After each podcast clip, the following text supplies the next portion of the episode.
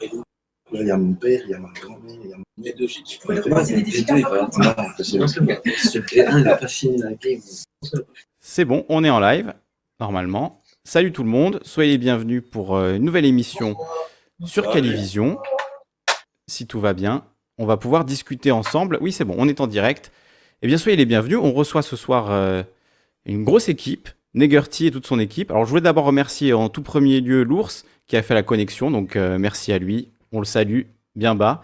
Euh, merci d'avoir euh, voilà, connecté les, gens pour qu'on fasse cette émission, qu'on parle un peu de musique, d'autoproduction de musique, de l'industrie musicale et de, des différents aspects finalement qui, qui font qu'un projet va marcher ou pas, qui font qu'on développe une, création musicale. Parce qu'aujourd'hui, on va en parler, mais il y a aussi l'aspect visuel qui est super important. Il n'y a pas que la musique. Donc voilà, vous êtes toute une équipe, vous avez chacun vos, vos spécialités, vos, vos trucs. Donc euh, peut-être commencer par euh, tous vous présenter pour, euh, pour voilà, commencer cette émission.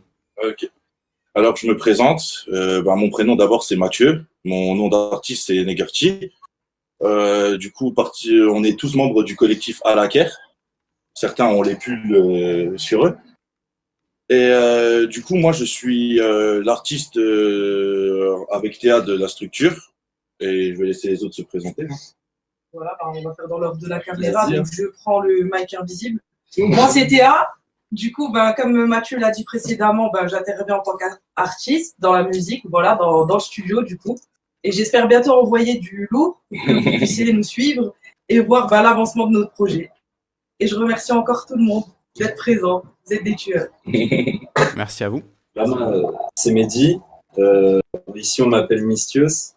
Euh, mon rôle, c'est ben, de faire les pulls, de suivre un petit peu euh, la progression euh, du groupe et également ben, de ramener souvent du stock et de faire en sorte que tout le monde soit, soit content au niveau du contenu comme des choses qu'on porte. Ok, bah moi c'est Gilo. Alors moi je m'occupe de la partie réalisation et montage de clips. Donc je suis dans le secteur de la vidéo. Et donc bon là il n'y a pas trop de contenu encore qui est sorti, mais euh, il y a un gros clip, le premier clip de Negerty qui va apparaître sur, euh, sur les réseaux. Et donc euh, abonnez-vous à la chaîne euh, à la Caire sur Instagram et vous allez voir euh, ça va arriver très vite. Ça va être du lourd. On va mettre tous Moi, les liens. Ouais. Moi, c'est Vincent. Euh, sur les réseaux, c'est All Wallace, euh, qui est la Vinsology. Euh, moi, je suis beatmaker, euh, producteur, euh, rappeur et j'essaie. non, je touche un peu à tout. Euh, je, me, je travaille énormément avec Negerti et Théa sur la musique et euh, à Parzit aussi. Et euh, ouais, voilà, pour l'instant, j'ai pas énormément de contenu sur les réseaux, mais ça va venir en bombe et comme euh, notre délire à la Caire, suivez ça. Ça arrive, ça arrive. Euh, du coup, euh, Lucas, à Parzit. Tu m'entends? On t'entend. Ok, donc, ok, donc Lucas, à Parzit, euh, Battle MC, MC. euh, Rap Contender, voilà, Contenders, Contenders, Contenders, euh, Roar. Le Roar, ouais, plein d'autres euh, petites ligues. Ok, ma grosse équipe euh, présente là avec Il est diffé- modeste, mais il a des millions de vues, ce monsieur-là. Bon, on, va en, on va entendre parler, j'imagine, on va parler de tous les aspects, parce que vous avez évoqué déjà plusieurs choses? Je pense que les gens qui connaissent pas forcément le monde du rap, ils entendent Battle MC, ils savent pas vraiment ce que ça veut dire, ou beatmaker même, ça peut leur paraître un petit peu étrange comme, euh, comme mot, donc on peut commencer par expliquer ça. C'est quoi beatmaker, producteur C'est c'est que t'amènes des sous Non, c'est pas vraiment ça, c'est pas exactement ça. Non, Ça serait bien. producteur, euh, ouais, ce serait bien aussi. Mais euh, producteur, enfin, beatmaker, pour commencer, c'est la personne qui compose des instrumentales sur lesquelles les artistes euh, posent, euh, pas, pas forcément des rappeurs, même des chanteurs de RB, euh, de soul, n'importe quoi, comme des jazzman. Après, euh, un producteur, euh, dans le monde de la musique, on peut appeler ça un producteur, surtout en anglais, le producer. Mais euh, ouais, c'est c'est pour se la péter, ça. Et sinon, euh, Battle MC, bah, je laisse euh, à part ça t'expliquer son domaine. Bah, un Battle MC, en gros, c'est euh, quand tu fais des battle rap, donc du clash, t'appelles ça un Battle MC. C'est un une joute verbale. Ouais. Une joute verbale théâtralisée, j'ai même envie de dire. Je pense que, Dans la live, ils sont pompés. je pense que depuis 8 Mile, euh, tout le monde connaît à peu près ou voit à peu près ce que c'est, donc euh, c'est quand même. ouais. c'est pas exactement la même discipline. quoi. Qu'est-ce qui, c'est quoi la différence? Il n'y a pas Ouais. d'instru. Ouais, voilà, 8 Mile, c'est vraiment c'est, euh, rap instru de base. Mm. euh, c'est- un peu de l'impro, je pense, dans le film. Enfin, c'est ce qu'ils veulent montrer, que c'est de l'impro. Moi, ce que je fais, c'est plus a cappella, donc c'est basé sur le texte. Il y a toujours une marge d'impro, euh, des choses comme ça, mais à la base, c'est de l'écriture. Hmm. Et a cappella, donc avec un aspect un peu plus théâtral. Oui, c'est ça, c'est une interprétation plus théâtrale finalement, parce qu'il n'y a pas ce besoin de coller à un rythme, à un beat, et finalement tu as plus de place pour euh, ton texte. Quoi. Ouais, voilà. Alors, terme qu'il faut expliquer euh, pour l'instant, ça va. On va voir si le chat a des questions. Évidemment, on répondra aux questions du chat. On leur permettra d'intervenir aussi euh, dans la deuxième heure de, l'émission pour qu'ils discutent avec vous. Euh, ah, il y a plein de choses qu'on peut, qu'on peut aborder. Peut-être qu'on peut commencer par ben, dire que déjà la musique rap aujourd'hui, en 2021, c'est de loin la première musique en France qui est la plus écoutée. Il y a des styles vraiment qui existent par dizaines. Enfin, l'année dernière, c'était l'année de la drill. Maintenant, on parle de DMV ou je ne sais quoi. Donc, il y a, il y a vraiment toute une variété de, musique. Euh, comment vous l'expliquez ça qu'en 30 ans, le rap est devenu vraiment la musique numéro un? Le rock, euh, ça n'existe plus entre guillemets au sens mainstream, c'est retombé dans l'underground et c'est vraiment le rap sous toutes ses formes qui, euh, bah, triomphe aujourd'hui. Alors ça, c'est une bonne question. Après, je l'expliquerai d'une façon où le rap, ça a été la musique qui, qui, a inventé, entre guillemets, le sampling, qui, qui aussi a besoin de beatmakers. Et en fait, il y a beaucoup de gens qui ont commencé à faire des, des productions dans le monde entier. Parce que pour faire du, du hip-hop, pour faire du, du rap, concrètement, euh, même un ordinateur de misère, il peut faire tourner les logiciels pour créer des instrus. Et euh, n'importe qui, euh, aux quatre coins du monde entier, avec un peu de technologie sous la main, peut faire de la création. Et donc, ouais, de la débrouillardise, clairement. Et donc, du coup, l'art, il est constamment en évolution parce qu'il y a tout le temps vraiment tout le temps des nouveaux jeunes qui se pensent sur, euh, sur le hip-hop et qui font euh, progresser, qui font avancer les choses. Et c'est pour ça que ça va hyper vite. Et je pense que la pluralité de tous ces arts euh, qui ont été mélangés sous la même culture qu'est le hip-hop, ça l'a propulsé à un niveau que les gens ne l'attendaient pas il y a 30 ans. Alors, on, me demande dans le chat, Metek qui demande comment peut-on définir le rap selon nos invités? Et là, tu as utilisé le mot de hip-hop et c'était une des questions que je voulais vous poser justement. Euh, est-ce que le mot de hip-hop, ça, a encore du sens pour vous? Est-ce que vous en servez? Est-ce que ça...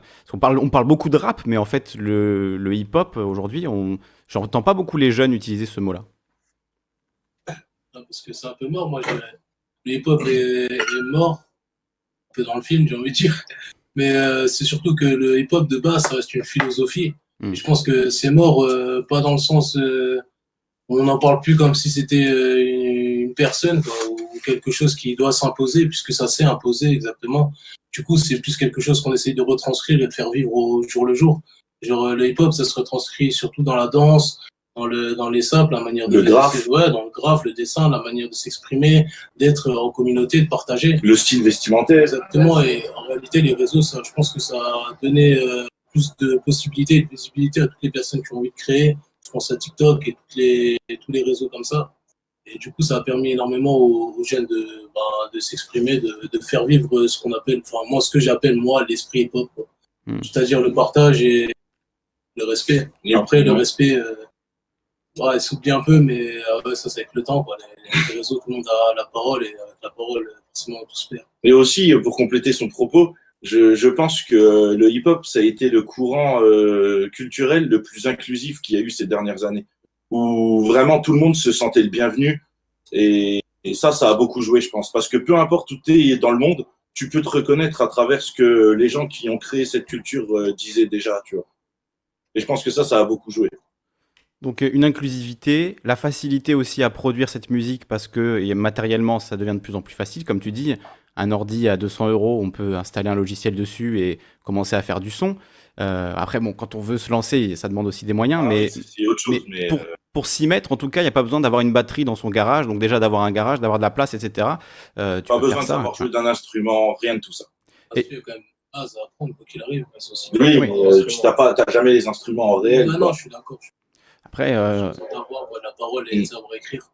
Savoir rapper en rythme aussi, c'est quand même. Ça se travaille aussi un petit peu. Ça s'apprend. C'est la musique, ça s'apprend. Et il y a un truc qui est, assez symbolique, je trouve, de cette euh, démocratisation, c'est l'autotune. Euh, alors, est-ce qu'on peut en dire un mot? Parce que beaucoup de gens aujourd'hui critiquent, euh, enfin, beaucoup de gens que je connais critiquent le rap et disent ah, c'est plus comme avant. et c'est vrai que musicalement, ça a énormément évolué entre Ayam ou Moulaga de Jules et Eus l'Enfoiré. Musicalement, c'est une chanson que j'aime beaucoup, mais musicalement, ça me rappelle beaucoup plus de la musique électronique type Benny Benassi que vraiment du rap. Il y a du rap saupoudré, mais musicalement, on est très loin voilà, des sonorités à l'ancienne avec des petits violons et des, des batteries samplées, etc.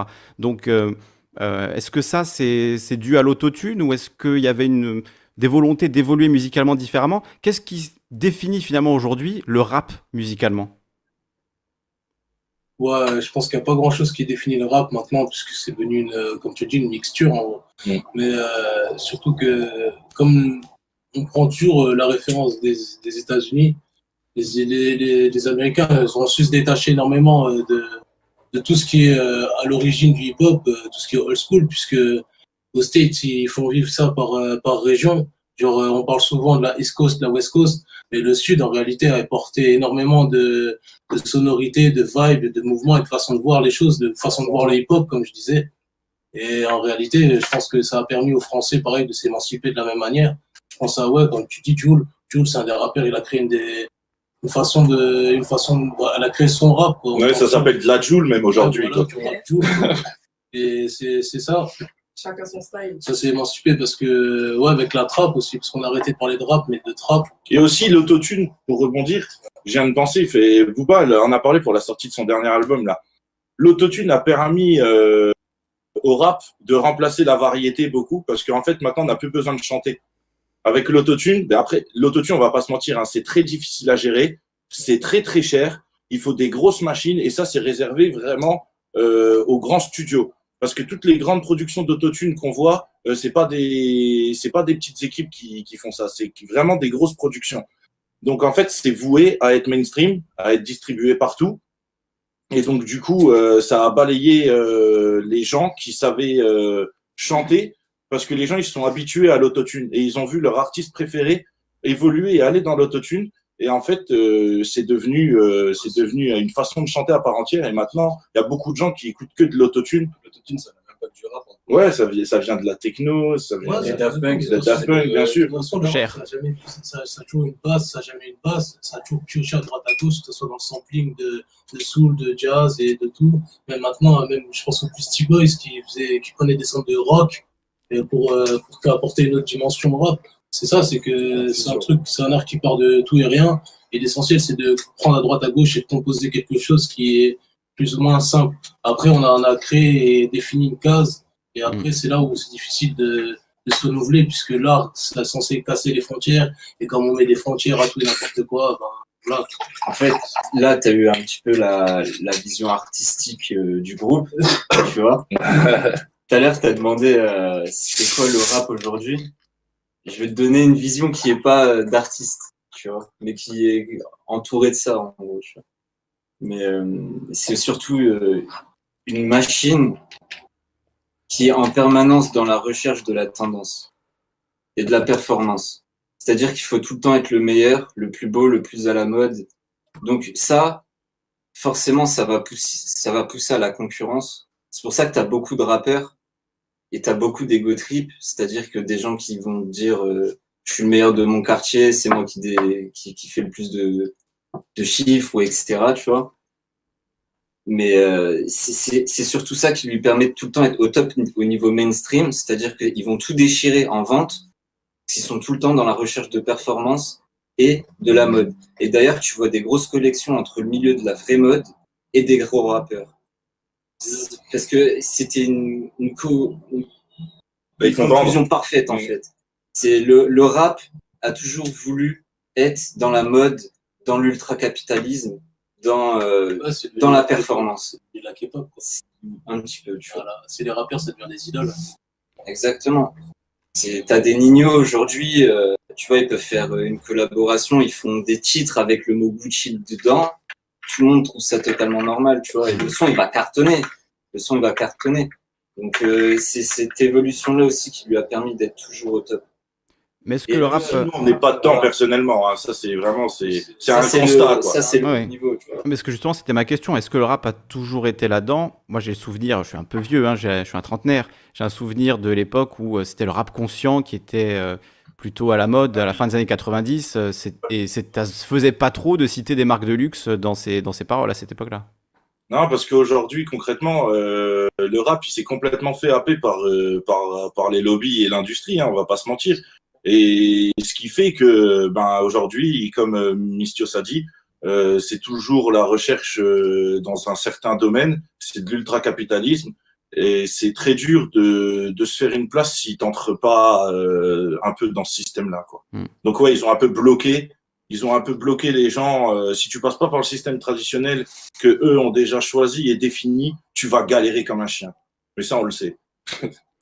Après, euh, je vais pas parler euh, de ça, mais vite fait. Euh, je sais pas s'il y a des membres de, du 667 dans ton groupe, mais tranquille les gars. Il y en a, il y en a quelques-uns. Ok, d'accord. On a des petites équipes qui se, qui se faufilent de temps en temps, donc euh, on les voit, on les voit. Mais par exemple, c'est pour ça qu'un mec comme Frisk Orleans, tu vois, il est impressionnant. C'est parce qu'il arrive à être au top, tout seul en indé. Et, et, et si on parle de lui à la télé, c'est pour le fumer, tu vois. Donc, euh, tout simplement, il y a des trucs comme ça. C'est c'est pour ça que l'industrie, elle est très bien rodée. C'est très difficile de pas euh, s'y conformer, tu vois. Mais est-ce qu'il y a, est-ce que vous faites une nuance entre, entre la musique et l'industrie de la musique? Bien sûr. Ça dépend de. En fait, ça, c'est un point de vue. C'est un point de vue. C'est-à-dire que soit tu es en tant que consommateur de musique euh, lambda, donc euh, soit tu écoutes la radio, tu écoutes des playlists, ou alors tu es dans la recherche. Si tu écoutes la radio et que tu, cliques sur les playlists, tu vas toujours avoir les trucs euh, mainstream qui sont proposés.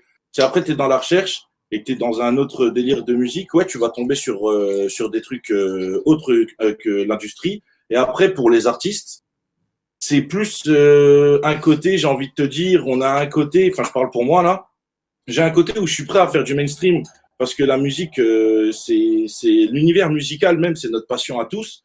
Et si on peut faire euh, des choses pour euh, réussir et vivre de la musique et à côté, après avoir assez d'argent pour pouvoir vraiment se concentrer sur l'artistique euh, vraiment beaucoup plus travaillé, prononcé et vraiment construire une œuvre, quoi, tu vois et ben là, ouais, tu es obligé de faire, euh, t'es obligé de faire du mainstream parce que c'est ça qui va t'apporter l'argent pour pouvoir faire tous tes projets. Et du coup, vous avez parlé de Frisk Orleans, vous avez parlé de Joule, on peut parler de PNL aussi, qui sont trois projets qui ont, qui ont réussi en indépendant, tout en gardant quand même musicalement une personnalité qui leur est vraiment propre, en inventant quelque chose ou en apportant quelque chose de, de nouveau ou de personnel.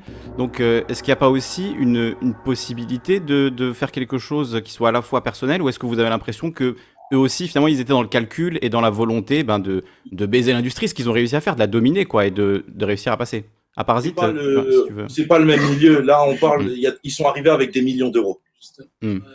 Ok. C'est pas le même truc. C'est eux, c'est au bout d'un moment, oui, si tu es riche déjà de base et que tu as ce qu'il faut, même pas, je parle pas forcément d'eux hein, là, hein, mais euh, ouais, si tu as déjà la thune à la base pour pouvoir faire ce que tu veux comme tu en as envie, euh, tu, tu peux réussir à tout casser comme ça. Mais là, on parle quand même d'exception. Euh, c'est une personne sur euh, 100 000 Mm. personnes qui vont faire de la musique en France, quoi. Donc, euh, c'est hors calcul pour nous.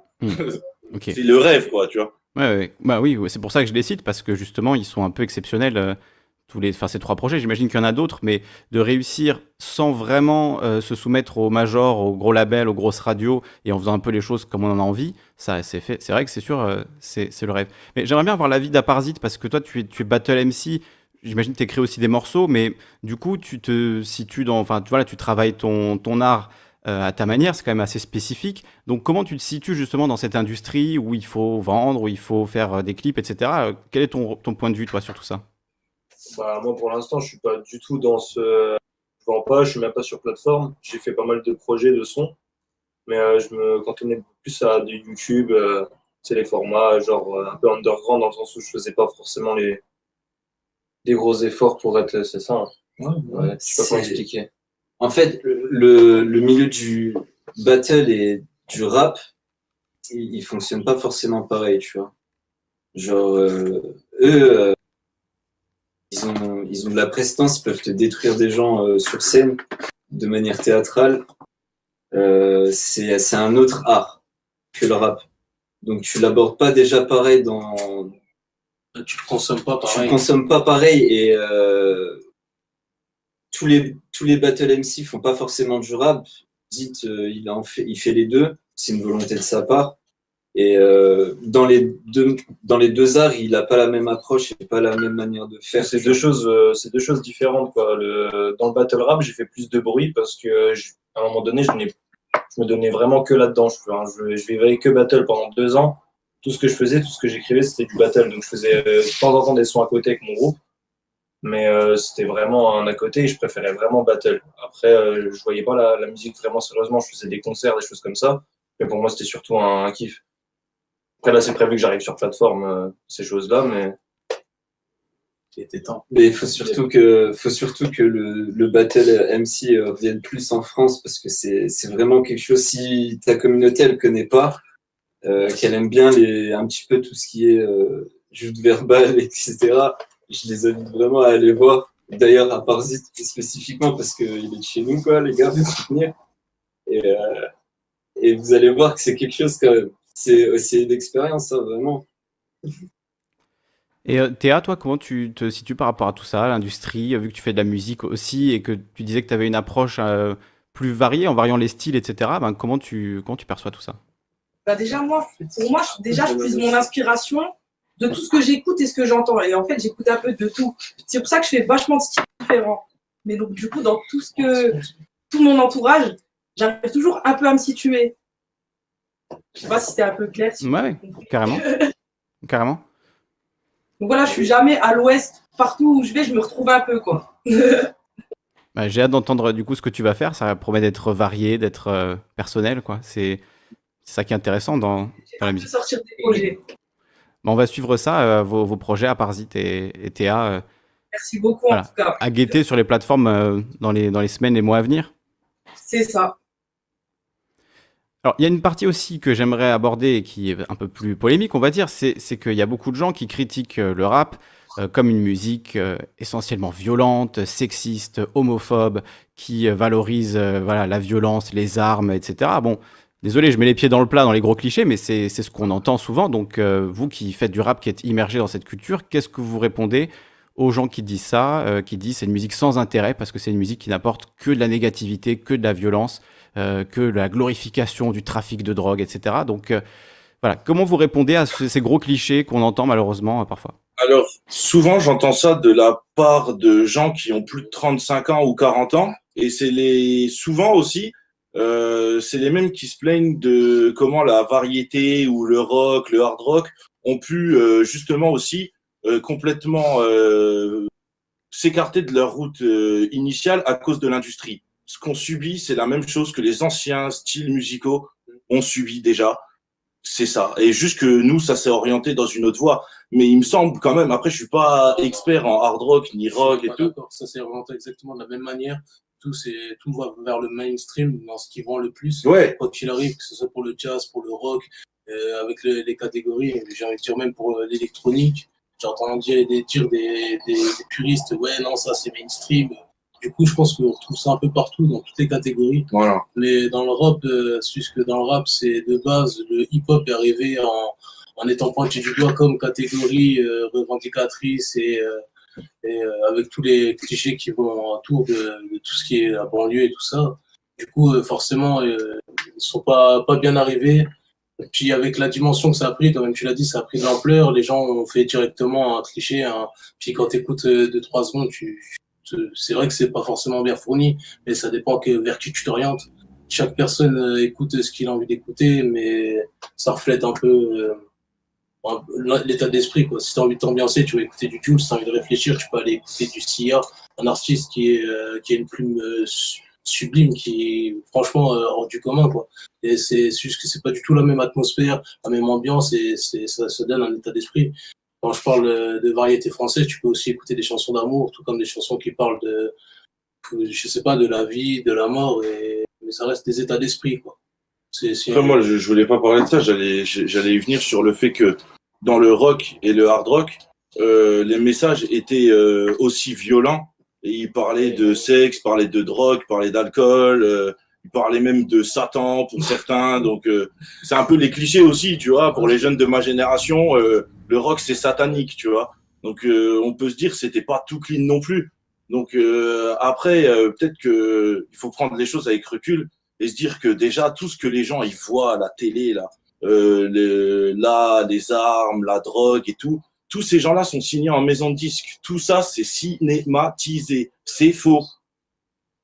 Donc, euh, à partir de ce principe-là, il faut, il faut creuser dans, dans l'art parce que dans tout ce qu'on nous montre aujourd'hui euh, aux infos, comme quoi on aime toujours montrer les choses qui sont mauvaises, qui sont, tu vois, les gens, ça les attire aussi. On est tous un peu comme ça, ils le savent. ils- Donc, du coup, ils mettent les choses mauvaises en avant, mais il faut pas s'arrêter à cette, à cette image. Et enfin, il y a quand même beaucoup de rappeurs qui parlent euh, effectivement de ces choses-là, qui parlent du trafic de drogue. Moi, j'ai souvent l'impression que la, les références au trafic de drogue, en fait, c'est souvent une, une métaphore de la musique. Euh, par exemple, dans PNL, je trouve que c'est très fort. En fait, on dirait que quand ils parlent de vendre de la drogue, en fait, ils parlent de vendre leur musique. Euh, et du coup, cet aspect-là, j'ai l'impression qu'il passe un peu au-dessus de la tête de beaucoup, de beaucoup de gens, que ça reste de la musique. C'est-à-dire que ce qui est dit, c'est euh, comme écrire un livre ou faire un film, c'est euh, quelque chose de fictif, c'est une création euh, de l'esprit. Donc, faut faire la différence entre. Enfin, c'est pas la musique qui rend les gens violents. S'il y a de la musique violente, c'est parce que peut-être la société est violente, la société qui engendre ces artistes. Donc, c'est pas parce que. Enfin, il faut pas s'attaquer au reflet dans le miroir, quoi. Il faut s'attaquer aux vraies causes de, de ces problèmes. Mais Ce que j'allais dire aussi, c'est que chaque musique, elle a sa culture et sa réalité aussi. C'est un peu ce que disait Neger, c'est que dans le, dans le métal, ça parle de Satan, de ces choses-là. Dans le métal, ça c'est violent, ça parle de. Enfin, moi j'écoute aussi du métal, euh, j'écoute du rap, j'écoute du métal, du rock, j'écoute un peu de tout. Et dans le métal, ça parle quand même de découper des gens et plein de choses. Et au final, on se demande pas si les, les rappeurs sont sérieux ou pas sérieux. On voit tout de suite le personnage, on voit tout de suite le côté acting, euh, ces choses-là. Dans le rap, ça dépend, c'est chacun sa, sa perception. Il y en a qui peuvent être sérieux, il y en a qui peuvent euh, jouer un perso. Enfin, je pense que c'est ça. C'est ça. Je sais pas comment Il expliquer. faut savoir faire la part des choses. Chaque musique a sa culture. Forcément, le, le rap, ça va plus parler de. Ça peut plus parler de vente de drogue, de choses comme ça, parce que ça, vient, ça peut venir des quartiers, ça peut venir un peu de partout. Et en plus, aujourd'hui, c'est même pas, c'est même pas le rap là qui est le plus mis en avant. C'est hein. pas celui-là qui C'est pas celui-là. hein, On parle que- de PNL parce que PNL, ils sont forts musicalement, donc Mm. On passe au-dessus de ce qu'ils disent. Après, c'est vrai que ça parle pas. Moi, tu regardes des gars comme Columbine, euh, toute cette scène-là, même Orelsan, euh, Big Flo et Oli. Ouais, Orelsan, c'est un des premiers à avoir cassé les codes du rap. Il est Mm. arrivé en mode euh, fils de prof, euh, petit blanc, qui aimait bien le hip-hop et c'est passé, quoi. Mm. Donc, euh, de après, ouf. chacun sa. Ouais, non, c'est comme tu dis, c'est des clichés et il faut juste euh, être un peu curieux pour vite les balayer, quoi. Exactement. Même dans la chanson française, hein, c'est le même genre de. C'est dans tout. Dans tout, il faut juste être curieux et trouver ce qui nous plaît réellement. Ce n'est plus ni moins, comme tu dis, de la musique. Et la musique, c'est là pour nous s'amuser, pour nous divertir, pour nous apaiser, ou que sais-je. Et même juste là, être en fond, histoire d'être la BO de nos vies. Quoi. Et, et en vrai, il faut juste s'orienter vers le, la, meilleure ciné, la meilleure BO. Mm. Il lâche des, des punchlines en, en live. faut être la BO de nos vies. Ah sinon après, ça, ça te guide, ça t'influence quoi qu'il arrive. Ça, ça te met dans une ambiance, quoi, une atmosphère. Et justement, tu parles de, tu parles de BO. Euh, c'est vrai qu'aujourd'hui, la musique et la BO souvent de clips. Et on, c'est difficile d'envisager aujourd'hui de faire de la musique sans proposer quelque chose visuellement aussi euh, qui, qui va avec. Donc vous avez quelqu'un dans votre équipe qui est dédié à ça. Donc euh, c'est quoi les spécificités de, du clip euh, rap? Qu'est-ce qu'il faut essayer de faire pour, euh, ben, pour par exemple se démarquer aussi, de, vu qu'il y a énormément de, de gens qui font des clips? Comment toi tu approches du coup la, création de, clips vidéo pour, pour la musique rap? Pour le moment, comme je vous ai dit, il y a par exemple son projet à lui qui va sortir très rapidement et on a essayé de créer quelque chose d'assez différent qui sort du- de ce qu'on voit euh, tous les jours. Donc euh, on va, pour le moment, pour le premier clip, ça va être très différent de ce qu'on voit partout. Pour la suite, on va essayer aussi de créer quelque chose de différent. On va essayer un peu de se démarquer. Après, on va quand même essayer de rester dans la tendance forcément. On ne pas trop euh, s'aventurer dans quelque chose d'inconnu. Après, Et c'est- faudrait- moi, je pense qu'après, ça, c'est c'est une direction artistique, mais euh, quand tu, moi, je pense que quand tu dis différent, c'est que les trois quarts des clips de rap, c'est ouais, des gens à la cité avec toute leur équipe qui font, qui font ce gars. Et je pense que, ouais, là, on, a, on est parti dans un délire qui est beaucoup plus, euh, personnel. ouais, cinématographique, j'ai envie de dire, parce qu'on a pris, ouais, on a été dans un bel endroit. Et- Ouais, on a visé un peu plus euh, le- Ouais, parce qu'en plus, ciné- cinématographique. ce qu'il a pas dit, c'est qu'en plus d'être, euh, ben, du coup, c'est le clipper et le monteur, il est aussi euh, spécialiste sur Bex. Donc, en fait, il a des, des, des, des super endroits, tu vois, pour, euh, pour tourner des, des clips de ouf. Et là, on a été dans une, euh, dans une usine euh, qui est- Ouais. Pas- En fait, faut que tu comprennes la que la règle dans un clip de rap, c'est qu'il n'y en a pas. Genre, euh, tu peux voir un clip euh, en première personne qui va tout déchirer. Par exemple, c'est celui de Sosomanes, où il est tout simplement en train de- d'expliquer c'est quoi le quotidien d'un d'un mec qui fait un temps plein. Donc, euh, quelqu'un qui va passer sa journée à, à dealer. Si, si quelqu'un ne connaît pas, euh, Il est incroyable ce clip. ouais. ça, c'est incroyable. Mm. Donc, euh, après, tu peux avoir PNL qui va te prendre la Tour Eiffel, euh, ils vont se poser dessus en mode ça y est, Paname, c'est à nous. Euh, Il y en a comme, euh, on n'en parle pas assez, euh, c'est du 18e arrondissement, là, Hugo TSR, Ah ouais. qui sont dans le même trip depuis les années 2000, tu vois. Et ils font toujours des trucs incroyables quand ils font un clip aussi. Et euh, voilà, t'as as, plein de gens. euh, c'est pour ça que nous, on essaie de, de casser les codes aussi, tu vois. Et Neger, il a raison de le faire. Dans- même dans sa démarche musicale aussi, c'est- c'est hyper bien coordonné.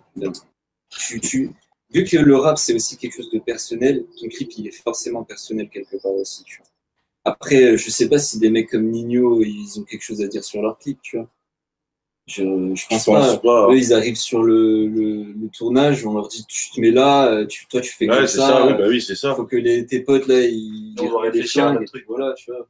Voilà. c'est le, le monde du le, les- le monde du clip c'est très c'est très vaste tu peux peux partir euh, tu peux prendre un son et une fois que le clip euh, sera sorti tu, le, ça va donner une image complètement différente que ce que la personne a écouté avant de visionner le clip par exemple si, je prends ce qu'on revenait pour en revenir à ce qu'on disait tout à l'heure dans le monde du rap on dit que ça parle souvent de vente de drogue euh, de business tout ça par exemple je prends l'exemple d'un artiste très connu qui s'appelle Kekra. Il a sorti un clip sur le titre, il me semble que c'est CLS, si je dis pas de conneries. Ça parle de vente de drogue, de business, tout ça. Et quand il a sorti le clip, moi j'ai trouvé ça incroyable parce qu'en final, il a, il a, il a retranscrit ça d'une façon totalement différente. En fait, c'est c'est un truc, c'est un clip avec beaucoup d'effets spéciaux où tu vois que Kra en personne qui vient et au final il vend. En fait, c'est un clip qui se passe dans le futur et il vend des batteries à des robots. En fait, tu vois, c'est le vendeur de batteries pour les robots du futur. Et je trouve ça génial parce que ça met une, une image complètement différente au final de ce que, ce que, la, ce que la personne avait écouté avant. Tu vois. Enfin, je pense que c'est comme ça que ça s'est passé pour beaucoup de gens. Donc, donc le clip, c'est plus seulement juste un support pour la musique, c'est vraiment euh, une occasion de, de créativité aussi et d'amener quelque chose de manière euh, vraiment créative et nouvelle euh, à, chaque, à chaque fois, puisque tu dis finalement que le morceau initial aurait pas forcément mis dans cette ambiance-là, mais avec le clip, ça crée quelque chose de, de super intéressant. Ouais, c'est grave. Ah, clairement. Je sais pas, je pense. Euh, Je pense à un morceau de. Je sais pas si tu écoutes de, rap euh, d'artistes américains. Mhm. Euh, tu connais Schoolboy Q? Euh, oui, ouais, un petit peu, oui. Ah, J'ai pas vu de clip. c'est un artiste qui m'impressionne au niveau des clips. Ouais. Genre, euh, je pense à John Muir. C'est un clip où ouais, tu vois le quotidien de deux jeunes euh, américains qui, qui, qui zonent pendant deux jours, tu vois, et la caméra se fait, enfin le point de vue se fait que à travers la voiture, sur la voiture, et tu les vois zoner un peu partout, et c'est super bien amené quand même. Euh, même l'histoire, le, rendu final, parce que ça, ça raconte quelque chose. Et je pense que PNL, pour revenir à eux, ils ont réussi à percer, parce que dans leur visuel, c'était non pas propre et quali- qualitatif, mais ils racontaient quelque chose. Et au point que même euh, l'artiste principal, le méchant, tu sais, dans le clip de, PNL, il a, il a reçu des menaces de mort et des trucs comme ça, de, le mec qui avait les cheveux rouges, là. Et, c'est pour ça que créer un, engouement, une histoire au- autour de quelque chose, d'un artiste, c'est très important. Et le visuel, surtout maintenant, parce que tout le monde a un écran, un téléphone portable. Genre, t'es un, un vieux de la vieille, genre des années 90, avant, t'écoutais ton Walkman la musique. Et pas le clip. Maintenant, t'écoutes la musique, t'as ton, t'as ton téléphone, tu peux le mettre carrément sur la télé comme ça, d'un switch comme ça, avec les Google euh, TV, je sais pas quoi. Ah, t'es fou, t'as besoin d'avoir une identité visuelle. C'est ce qui te permet de, marquer l'esprit, l'œil, le visuel, tout. Ouais, tu, ça que, ouais, on est obligé de, se pencher dessus, quoi. Mais c'est compliqué.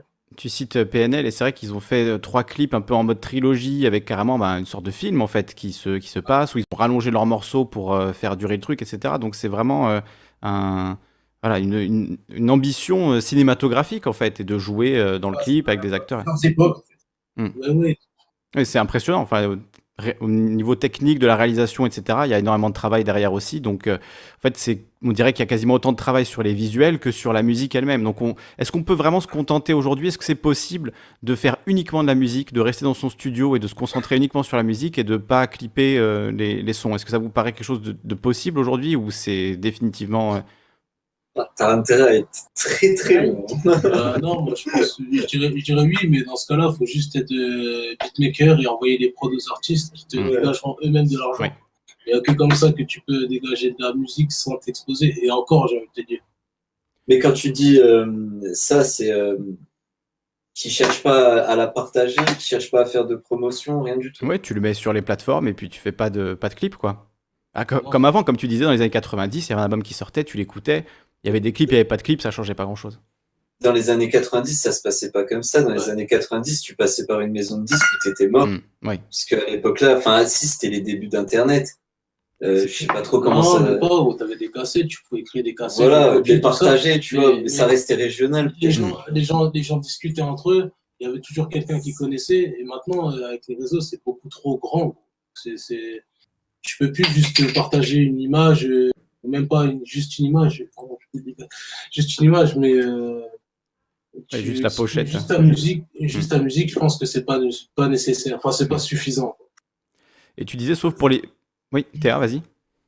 Je disais, parce que moi, je pense que rien n'est impossible. Donc, c'est vrai ce que vous dites, mais je pense que s'il y a quelqu'un qui est vraiment, vraiment très bon, bon, allez, il va pas faire un clip, mais il va faire, euh, allez, une image qui est un peu animée comme ça. Un peu Ouais, comme euh, ils font ben, les, oui. les makers, par exemple.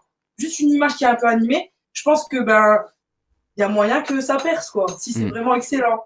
Après, voilà. Oui. Ça dépend aussi à qui, à quelle portée euh, ben, ça aura le, le titre-là ouais, en particulier. ouais, c'est encore une personne sur un million. Quoi. Voilà, c'est ça. c'est- la chance, elle est infime. Oui. Mais c'est pas impossible. Pas impossible avec beaucoup de talent. Je pense que cette personne sur un million, si vraiment euh, elle fait des, elle fait beaucoup d'écoutes, je pense qu'au bout de quelques années, elle va quand même balancer du clip. Ah oui, après, Non, ça, en plus, ouais. c'est sûr. Mm. Je pense. C'est pas Népal qui avait genre très peu de clips. Si? Non, il a fait pas mal de clips. Ouais, en Je sais fait pas, trop. Il en a fait, mais on voyait pas son visage. Il est, il est resté anonyme. Donc ça, ça c'est possible de rester euh, anonyme, de cacher son visage. Enfin bon, on l'a vu avec Daft Punk et on, l'a- on le voit dans le rap aussi. euh, MF Doom, euh, RIP, que Kra, ouais, Népal. C'est de plus en plus dans le rap, tout le monde se masque. Mm. Ouais. Après, Oui. le problème, c'est Internet, quoi. Parce que après, même Daft Punk, il y a plein de photos qui ont fuité. Ouais, Enfin, les vrais fans savent à quoi ils ressemblent. Bien Comme sûr. les vrais fans des rappeurs qui sont cagoulés, les fans savent à quoi ils ressemblent, de toute Ouais, façon. Personne ne reste. Et- Ouais, invisible. Ça, si tu t'organises bien. Et Vince, puisque tu parlais des beatmakers, eux, pour le coup, c'est un peu les, les stars invisibles du rap. Euh, souvent, il y en a qui sont à l'origine de, plein de tubes. Et à part si on est vraiment connaisseur, on va pas forcément connaître leur nom. Il y a beaucoup d'éditeurs de rap qui s'intéressent pas forcément à qui fait les, qui fait les sons. C'est peut-être de moins en moins vrai, ceci dit. Mais euh, du coup, c'est quoi ce rôle de, producteur, beatmaker, donc créateur d'instrumentaux? Comment ça se passe aujourd'hui? Et est-ce qu'on peut aussi euh, bah, rentrer dans l'industrie comme ça, sans finalement trop s'exposer, mais en gagnant quand même bien sa vie, en réussissant à percer quoi? Je pense que c'est possible de gagner sa vie, bien sa vie, je sais pas, mais de gagner sa vie sans, sans percer réellement. Mm. Enfin, percer, quand je parle de percer, c'est arriver au stade de Nino et tout ça. Mais euh, bien, comment ça se passe? Je dirais que composer de la musique dans, chez soi, c'est facile, c'est à la portée de tout le monde. Après, bien la partager, c'est comme je te disais, juste poster une, une image comme ça et sa musique, c'est pas suffisant. faut collaborer, faut faire parler, faut faire parler de soi. Comme à l'époque, en vrai, euh, à l'époque, tu étais un rappeur, tu devais sortir, tu devais aller à tous les open mic, tu devais aller à tout, tout- toutes les scènes, tout, tout, tout ce qui bouge, tout ce qui bouge dans le niveau rap, fallait y être pour que les gens sachent que tu existes. faut juste que les gens sachent que tu existes après. Après, si les gens apprécient ton produit, ils partiront, ils partageront et propageront le truc. Mais euh, déjà, faire savoir que tu existes et que tu, tu crées et que tu composes quelque chose, c'est un gros travail. Après, faire en sorte que ça plaise, euh, c'est différent. Mais euh, pour euh, bien gagner sa vie, je dirais qu'il faut juste ouais, avoir un, un bon, des bons contacts. Quoi. Genre, admettons, si j'étais tout seul chez moi, j'aurais pas, euh, à part Zit, Negerti ou Théa qui seraient capables de chanter sur mes instrus.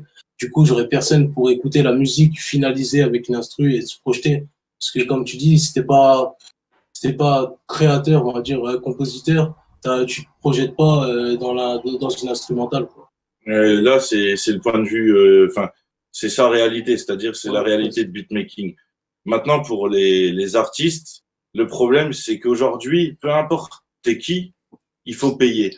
Il faut payer les entrées en playlist, il faut, faut payer beaucoup de médias euh, pour être partagé. Il faut payer, euh, même il y a des légendes, après ça, ça doit être vrai sans doute, euh, comme quoi il, faudrait même payer un Planet Rap. Euh, donc, à partir de ce moment-là, si t'as, tu peux pas payer les gens, dans le rap, t'es boycotté.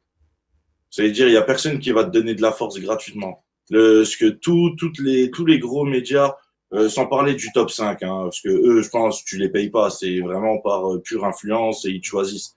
Mais pour arriver à ce stade-là, il faut déjà payer un nombre incalculable de gens. Parce que je suis dans ma promo en ce moment, et euh, quand tu parles avec les gens, euh, direct, ils t'envoient leurs tarifs. Sans, ils ont pas écouté ta musique, hein, ils s'en foutent de ta musique. C'est ah ouais, t'es un artiste, ouais, ben tiens, c'est les tarifs. Et ça marche comme ça. Donc il suffit pas de faire de la bonne musique, il faut aussi avoir derrière un budget euh, pour. euh, Il suffira de faire de la bonne musique, il ment. Hmm. Vraiment, c'est c'est un truc de fou comment tout le monde. Parce qu'aujourd'hui, avec les réseaux, tu sais, les influenceurs et tout, euh, même une page qui a 10 000 abonnés sur Instagram, donc c'est rien du tout, quoi. C'est pas un média, c'est rien. Le mec, il va te demander 40 euros pour partager en story, tu vois. Donc, euh, moi, quand je me, là, en ce moment, je parle avec beaucoup de, de pages de, de, de médias. Là, ça devient des médias parce qu'ils ont 150 000, 200 000 abonnés. Là, euh, les tarifs, euh, on est dans des plus des 500 euros euh, pour des posts en story, tu vois Ah ou des posts euh, en post Insta, tu vois, qui restent un nombre de temps avec des entrées en playlist pendant seulement deux semaines, où souvent, ben, les playlists, au final, elles tournent pas, donc tu payes, ça t'apporte rien, tu vois. Donc, euh, heureusement, nous, on est dans un cercle où il y a beaucoup d'artistes indépendants autour de nous, parce qu'à Metz, la, la, culture hip-hop, il n'y a pas de grosses maisons de disques, faut à Paris, tu vois, ou à Strasbourg, peut-être qu'il y en a, à Nancy un peu, mais à Metz, c'est vide. Donc, euh, on, on se refile un peu les bons plans on fait tous des erreurs dans nos coms parce que ben on n'est pas on n'est pas encore vraiment rodé, tu vois, parce qu'il n'y a, pas des structures autour de nous pour nous guider. Et du coup, on essaye un peu de se refiler les bons plans et tout. Mais quelqu'un qui est tout seul et qui qui qui va faire confiance aux gens et tout, il va il va vite déchanter. Hein, c'est c'est impressionnant. Donc en fait, il y a un vrai business de la communication euh, autour Ouais. de la musique après quoi. C'est Enfin, c'est- pour- c'est le nerf de la guerre, j'ai Ouais, envie de te la dire. promotion. musique. Vraiment, hein, c'est le, discours que ben, je suis en contact avec des gens qui sont déjà dans la musique, qui, qui sont signés en maison de disque et tout. Euh, c'est c'est à peine s'ils vont ils vont pas lui dire quelque chose sur son projet. Ils vont dire ouais c'est bien et là comme on fait quoi. Hmm. Tu vois c'est ça. Et justement, est-ce que ça vous, ça vous intéresserait de, de signer en maison de disque éventuellement? Qu'est-ce que ça pourrait vous apporter? Est-ce que c'est vraiment intéressant? Moi, ça. C'est en fait chaque contrat d'artiste parce qu'on m'en a déjà proposé euh, donc je, peux, je, je parle en connaissance de cause. Chaque contrat normalement est différent et du coup selon tu peux te faire signer par un label, tu peux te faire signer par un studio, tu peux te faire signer par une maison de disques, tu peux te faire signer par une maison d'édition, par une maison de distribution. Il y a tellement de contrats qui sont différents parce que là on pourrait signer, moi je pourrais signer en tant qu'artiste alors que euh, à la CAIR si on voulait évoluer, tu vois notre notre collectif on pourrait faire signer le collectif. Donc euh, il y a tellement de signatures qui sont différentes qu'on pourrait dire oui ou non. Ça dépend vraiment de ce qui nous est proposé. Quoi. Hmm. J- J'imagine que c'est compliqué de vérifier en plus de lire relire le contrat, voir euh, où est-ce qu'il pourrait y avoir un... ah, avec un avocat. Ouais, c'est pas le choix. Ouais, ouais, c'est c'est plus Bah ça. si, il y a le choix, mais ceux qui prennent pas d'avocat, vraiment, si j'ai un conseil à vous dire, s'il y en a qui nous regardent, prenez un avocat. Oui.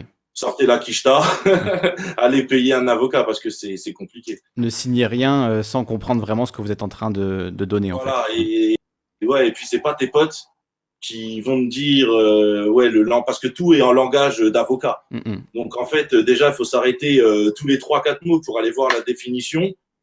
Non, c'est c'est compliqué. Hmm. C'est compliqué. Théa, là-dessus, tu voulais réagir aussi?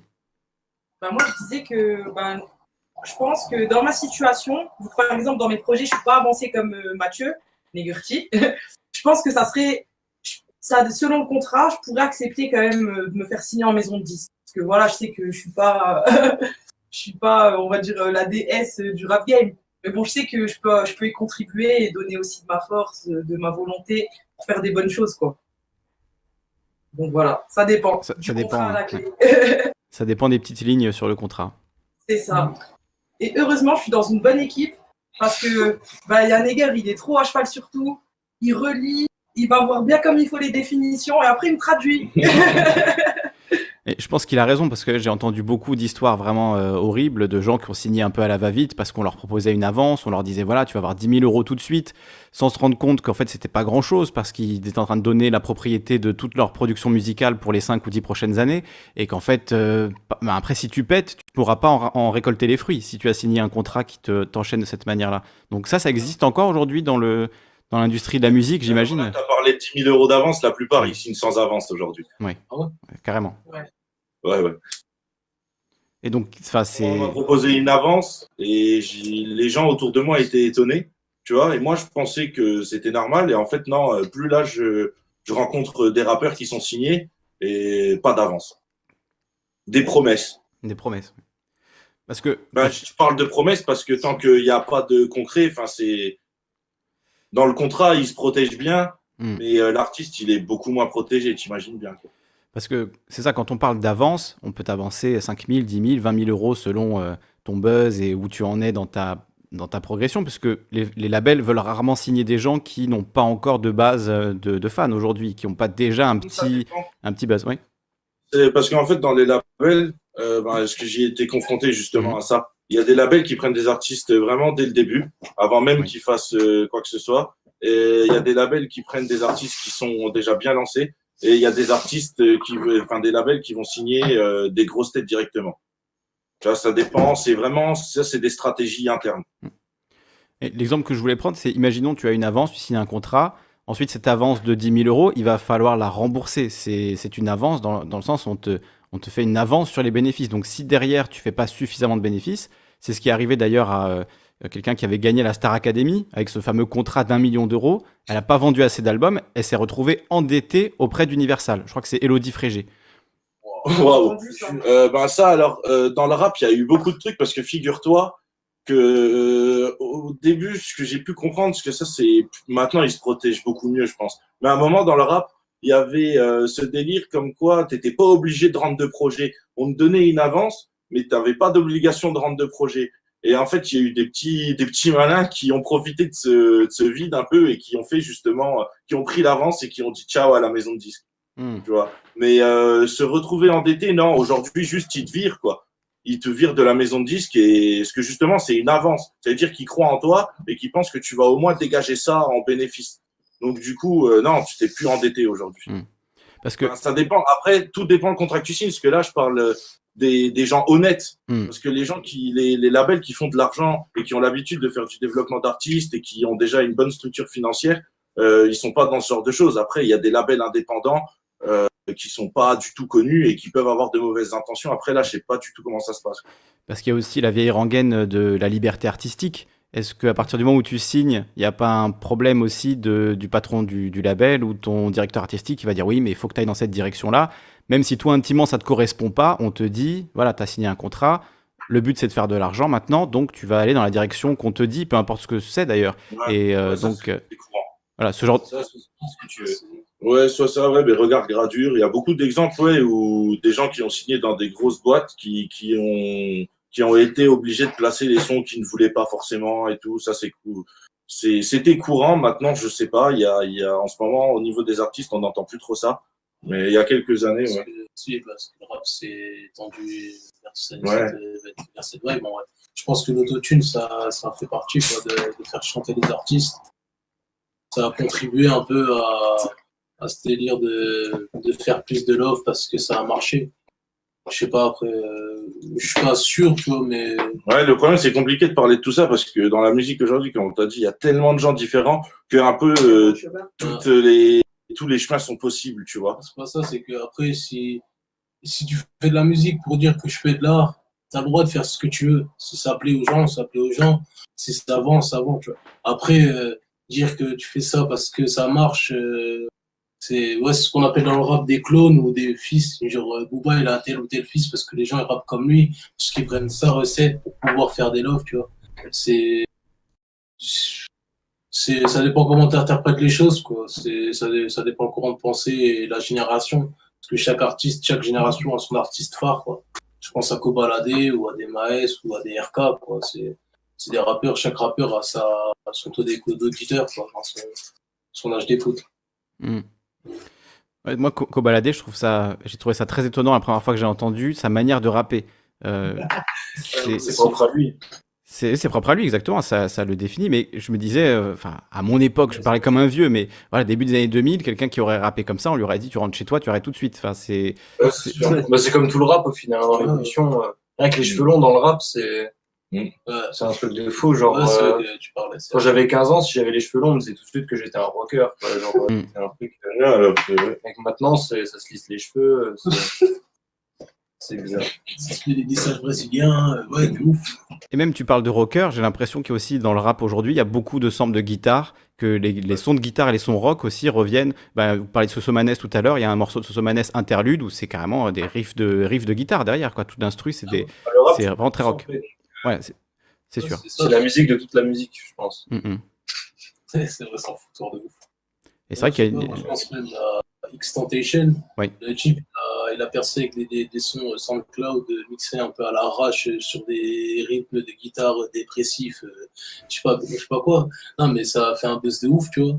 Et c'est là où on parlait de, de l'artistique ou de- du mainstream. Est-ce que le type, il a percé avec des sons totalement bizarres, mais ça a fait un buzz de ouf, tu vois. Et je sais même pas si, si c'est une recette à, à part entière, tu vois. Du coup, euh, ouais, je pense qu'il n'y a pas de, forcément de recette. C'est comme SCH, comme il disait, SCH avait avec des cheveux longs à l'époque qu'on n'attendait pas.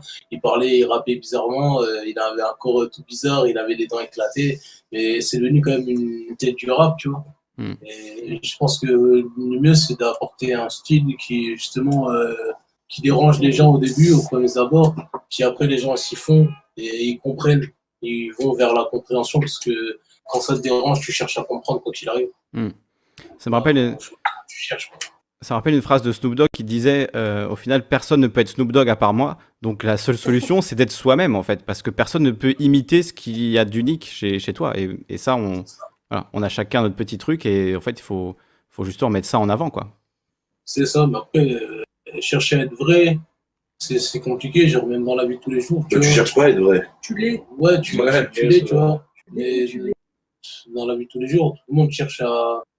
Enfin, on dit ça, mais dans tous les cas, quand tu vis dans un groupe où tu sais, il y a de, de, de vie sociale, tu vois, tu, dois te correspondre à tel ou tel. Je te disais, on a des, cases. Dans hip-hop, c'est devenu une case, tu vois, alors qu'à la base, c'est le fouteur de tout, tu vois. Du coup, comment euh, le fouteur de tout peut devenir une case? Tu vois, c'est pas, pas logique dans le base. Et, même quand tu vis en communauté, genre là, on est un groupe, si des gens vont vouloir euh, vivre ou venir travailler avec nous, vont devoir s'a- s'adapter à nous, tu vois. Et là, il peut pas être vrai, enfin, littéralement en parlant, tu vois.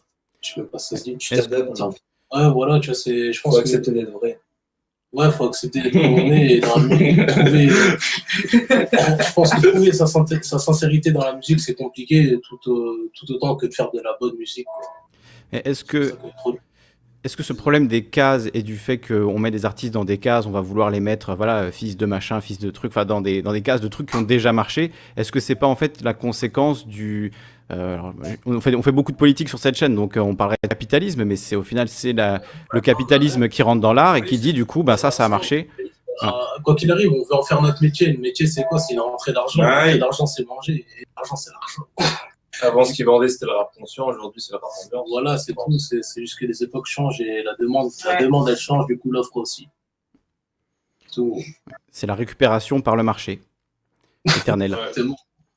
Après, c'est il y a une partie du, de la vibe rap qui le voulait, ça aussi. genre. Ouais, c'est ça. Ils voulaient euh, être au top, euh, être ceux qui gagnaient le plus. euh, c'est, tu vois, il y, il y en a, et c'était vraiment leur objectif. Moi, je pense. Après, il y en a, ils ont fait d'autres styles musicaux qui ont encore mieux marché parfois, tu vois. Ça empêche rien. Mais euh, Après, pour rebondir sur le délire politique, c'est qu'aussi euh, le hip-hop, euh, euh, vu les clichés de la France, pour parler politique, là, c'est souvent des gens balsanés, noirs, euh, arabes, euh, ce que tu veux, tu vois, des gens issus de minorités. Le rap, ça a permis à des gens issus de minorités de goûter à la richesse, à la fortune, et de sortir les gens de autour d'eux de la merde, concrètement parlant, tu vois. Et du coup, euh, il y a aussi cette course, euh, entre guillemets, euh, de l'argent parce que il faut sortir ses proches de là. Puis l'image aussi qui est reflétée vis-à-vis de, ben, comme il disait, c'est un cinéma, une industrie, t'es signé. Quoi qu'il arrive, tout ce que tu dis dans les chansons, c'est être reflété dans tes clips. Et forcément, ça a donné envie à tout le monde, à plein de jeunes, tu vois, de, de, de ressembler à ces stars, à ces idoles, comme on disait tout à l'heure. De s'identifier. Ouais, de s'identifier, quoi. Et ouais, voilà, quoi. Il y a beaucoup ce truc dans le rap aussi de, de projeter finalement ce qu'on aimerait être. Euh, L'ego trip, c'est un peu ça. On n'est pas forcément au top, mais même si c'est ton premier morceau, tu vas faire comme si tu étais le roi du monde et tu vas essayer de, de le prouver de la meilleure manière possible. Non, Après, pas non, forcément. C'est un cliché. C'est un cliché. C'est un cliché. Ouais. Dépend de la personne. complètement. Dépend, envie de- des, trucs en mode euh, ego trip. hein. Ouais, mais c'est jamais aussi. euh, c'est- jamais. c'est- ouais. mais ouais, je, je refuse de voir le hip-hop comme ça parce que ça serait, ça serait trop facile de, de, de, de tout. C'est comme ça. Non, il Mm. y a plein de jeunes qui, qui se cassent le cul au quotidien, même des anciens qui, qui, qui vivent hip-hop et qui sont dans ce délire. Et c'est pas un délire d'égo trip. L'ego trip, c'est comme le battle rap. C'est, c'est comme une, c'est une discipline dans le hip-hop. Mais derrière ça, il y a, il y a plein d'autres choses. Un rappeur, il fait jamais que de l'ego trip. C'est très rare. Parce que même Booba, euh, qui fait de l'ego trip, au final, même dans ses textes d'ego trip, il est conscient. Donc il faut comprendre les textes aussi. Parce que dans l'ego trip aussi, c'est souvent le rap qui est mis en avant. Et quand c'est mis en avant, c'est souvent aussi l'occasion euh, pour les rappeurs de passer des messages dans leur, euh, dans leur rap ego trip. Aujourd'hui, c'est un mélange. C'est, on, on se pose même plus la question ego trip ou pas. C'est, C'est une, pensée ça. sans- c'est une pensée sans filtre. Ouais. C'est ce que tu ressens. ouais. L'écriture, c'est vraiment sur le moment, je pense qu'il faut prendre le truc. C'est des états d'esprit. Ouais, voilà. Des états mais. Après, il dit, moi, je suis pas d'accord sur le fait que ce soit euh, ego trip, parce que même à l'époque, quand tu parles, tu parles des, des- tu remontes à l'époque des Bambata, des Africa Bambata, Master, Master Flash, tu vois. Euh, je pense que j'étais énormément dans l'ego trip aussi, tu vois. Ouais, c'était ouais. pas la même époque, tu vois, mais ça n'empêche que c'était soirée ambiançante, tu vois, et, et pas forcément dans, dans la revendication, tu vois. La revendication, comme il disait, je pense que c'est devenu quelque chose de commercial à un moment donné, tu vois. Mais plus qu'autre chose, tu vois. De toute façon, dans, tous les cas, la- l'argent attire l'argent, et si quelque chose. Ouais, mais aujourd'hui, euh, il n'y a plus personne qui revendique et qui fait de la maille. hein. Qui c'est revendique, rare. qui revendique, qui À revendique. part les, à part Parce que, ouais, comme- qui, tu vois, mais certains. Beaucoup de rappeurs, ils parlent plus d'argent. c'est beaucoup d'argent quand même. Ouais, ce- bah ouais, Oui, ouais, c'est ça parle vraiment- d'argent, oui, mais ils revendiquent pas. Tu vois, dans les albums qui sont mis en avant, ça revendique pas tant que ça, tu vois, je trouve. hein. Moi, je pense qu'ils revendiquent, ils revendiquent, mais ils dénoncent plus. Genre, ils disent, ouais, que le système, il est comme ça, dans- le- c'est dans le quartier, c'est la galère. Dans le quartier, t'es poussé à faire ci, t'es poussé à faire ça, nanani. Mais il y a Il n'y a plus vraiment de conclusion. Il y a plus de, il y a plus de, ouais, à cause de. Ouais, ouais. Ouais, voilà, ouais, je suis d'accord, je te rejoins là-dessus. Ouais. Et je pense que c'est c'est tout ce qui manque parce que c'est tout ce que l'État veut aussi. Parce que quoi qu'il arrive, le rap, c'est revendicateur. Enfin, c'est devenu re- revendicateur et ça, ça pousse à la réflexion. Et la réflexion, euh, bah après, ça, c'est c'est des idées de pensée euh, politiques, tu vois. Mais euh, si, si le système a fait en sorte que le rap est ce qu'il est, enfin, c'est que le rap est ce qu'il est par rapport au système, quoi. Du coup, euh, si on a, quand même tu l'as dit, faut pas, faut pas casser le miroir, le, ni le reflet faut juste euh, en vouloir à celui qui a posé le miroir devant nous. Quoi. Mais ouais, je sais plus quoi dire. Encore une punchline. tu peux t'arrêter là. Est-ce que, est que le, le rap conscient, il s'infiltre pas aujourd'hui dans plein d'autres styles? Je pense par exemple à un artiste comme Kalash Criminel, qui, euh, voilà, au milieu d'un couplet super violent, va avoir euh, une phrase super, c'est super politique. Voilà, c'est ça, c'est ça. Ça va avoir une phrase super politique et pour le coup de dénonciation vraiment bah, de la France-Afrique ou de, de plein de, de problèmes qui existent et dont les médias ne parlent pas d'ailleurs. Donc il fait un travail de, des rappeurs conscients, enfin celui qui était un peu, euh, qu'on donnait un peu aux rappeurs conscients, d'informer euh, les auditeurs, etc. Ce qui est plus trop le cas aujourd'hui. On dirait quand même, il n'y a plus vraiment cette, euh, cette mission de, certains rappeurs qui se disaient on doit informer les masses avec notre musique. Je sais pas si. ou alors ça, ça pénètre par des petits trucs un petit peu bizarres comme, comme Calage Criminel qui fait sans doute plus pour parler de la France-Afrique que, n'importe quel journaliste ou auteur ou personne qui parle sur le sujet. Moi, je pense que comme c'est de la musique, et la musique, euh, comme faut pas oublier l'aspect euh, de commercialisation, ça se Mhm. consomme. Les artistes, enfin, moi en tant qu'artiste, je pense, du coup, euh, je sais qu'il faut que j'écrive, parce que j'aime bien ça, j'aime bien rapper, c'est quelque chose qui me passionne, comme j'aime bien aller jouer au foot, quoi. Et, et genre, euh, si j'ai envie de dire quelque chose que je trouve pertinent à dire, je vais le dire. Si avant je dis ça, je vais dire ça, ou j'ai pu me casser la tête sur le sens, le fil conducteur de mon texte. C'est propre à la période euh, et au style. Et ouais, voilà. Après, euh, je pense que Kalash Criminel, il parle parce que, enfin, il fait une phase euh, revendicatrice parce que à ce moment-là, il avait juste envie de le dire et que Mm. dans sa vie tous les jours, il le pense. Et tout comme dans sa vie tous les jours, il pense à, à manger, à fumer, à boire et à faire de l'argent. C'est tout. faut plus chercher un, un message. faut juste essayer de comprendre l'œuvre. C'est là où ça devient plus artistique parce que a l'aspect autant visuel que sonore et ça rentre dans un univers où faut, faut tout prendre en compte comme PNL. quoi. Alors, pour revenir justement un peu sur la musique, euh, on pourrait faire un petit tour de table pour répondre à, à une question d'un auditeur qui nous demande dans quel univers musical vous avez grandi euh, les uns les autres. Est-ce que c'était que du rap ou euh, j'imagine mêlé quand même d'autres choses? Donc est-ce qu'on peut faire le tour de, de la gauche vers la droite en partant de Aparzit Je commence du coup. Vas-y. Bah, moi, j'ai écouté vraiment deux styles. Genre, euh, sinon, c'est- quand j'étais petit, on va dire que j'écoutais ce qui passait à la télé, les choses là. Sinon, par mon oncle et ma tante, j'ai appris deux styles musicaux, donc euh, le hip-hop par mon oncle et le rock et le metal par ma tante. Après, bon, euh, plein de choses que je connaissais par mes, mes parents, mais voilà, genre, je pense que c'est vers, mes 15 ans que j'ai vraiment commencé à vraiment écouter de la musique. Et j'étais entre le rock et le rap, qui pour moi ont à peu près le même message. C'est juste une forme qui est différente, je trouve. Mais euh, enfin bref, il faudrait que j'explique. Et sinon, ouais, metal, rock, euh, rap. C'est joué toi. Vince? Euh, moi, j'écoutais énormément de. Moi, j'écoutais un peu de tout quand j'étais petit, ouais, tout ce qui passait à la télé, quoi, les conneries, Red Chili Peppers et tout ça, là. Euh, Même Effet de 65, je me rappelle, je mangeais quand j'étais petit. Mais voilà, après, en grandissant, ouais, j'ai j'ai écouté pas mal de rap. Je suis orienté très rapidement vers le rap, ouais, dès l'âge de 8 ans, on va te dire. Euh, j'ai pas arrêté de foncer ça. Après, en grandissant, je me suis un peu euh, expatrié vers tout ce qui est un peu musique électronique. euh, voir un peu de rock, toujours un peu de rock, parce que le rock, ça reste une base, et, et le jazz même, tout ça. Mais euh, ça restait pas mon. bah, ma ligne directrice, ça reste le hip-hop. C'est tout. Parfait. À toi Moi, Quand j'ai commencé à enfin, premier souvenir que les souvenirs que j'ai, les premières musiques que j'ai écoutées, c'était euh, plus du rap américain. C'est tout de suite, c'était tout de suite le rap. Euh, j'ai Tupac, si j'ai écouté de la- beaucoup de reggae aussi. Ouais. Bon, pff, classique, un Bob Marley, tout ça. Euh, Ah si, quand j'étais très très jeune, j'écoutais beaucoup Annie Cordy aussi. Ouais. C'est vraiment les premières. Ouais, si, Annie Cordy, je crois que c'est la... c'est ouais, c'est le souvenir que j'ai de plus jeune. C'est la première musique que j'ai écoutée. Premier son que j'ai eu dans les oreilles. Je crois que c'était ça. Je suis désolé, frérot. Ils sont trop connus, c'était quoi Tata Yo-Yo. Euh, ouais, des, des, sons, des sons hyper connus. Euh, la voix du curé. Euh, Ah oui, c'est ouais. Ouais. Tata Yo-Yo. Tata Yo-Yo, c'est la base. Ah, Après, ça a été ouais, très, euh, ouais, très rap américain. Et aussi, après, plus euh, aux années collège, Booba, quoi. Temps mort, euh, tout ça. Et après, voilà, le rap a évolué. Mehdi Euh, moi, à travers euh, ma famille, ma mère m'a fait beaucoup écouter du jazz.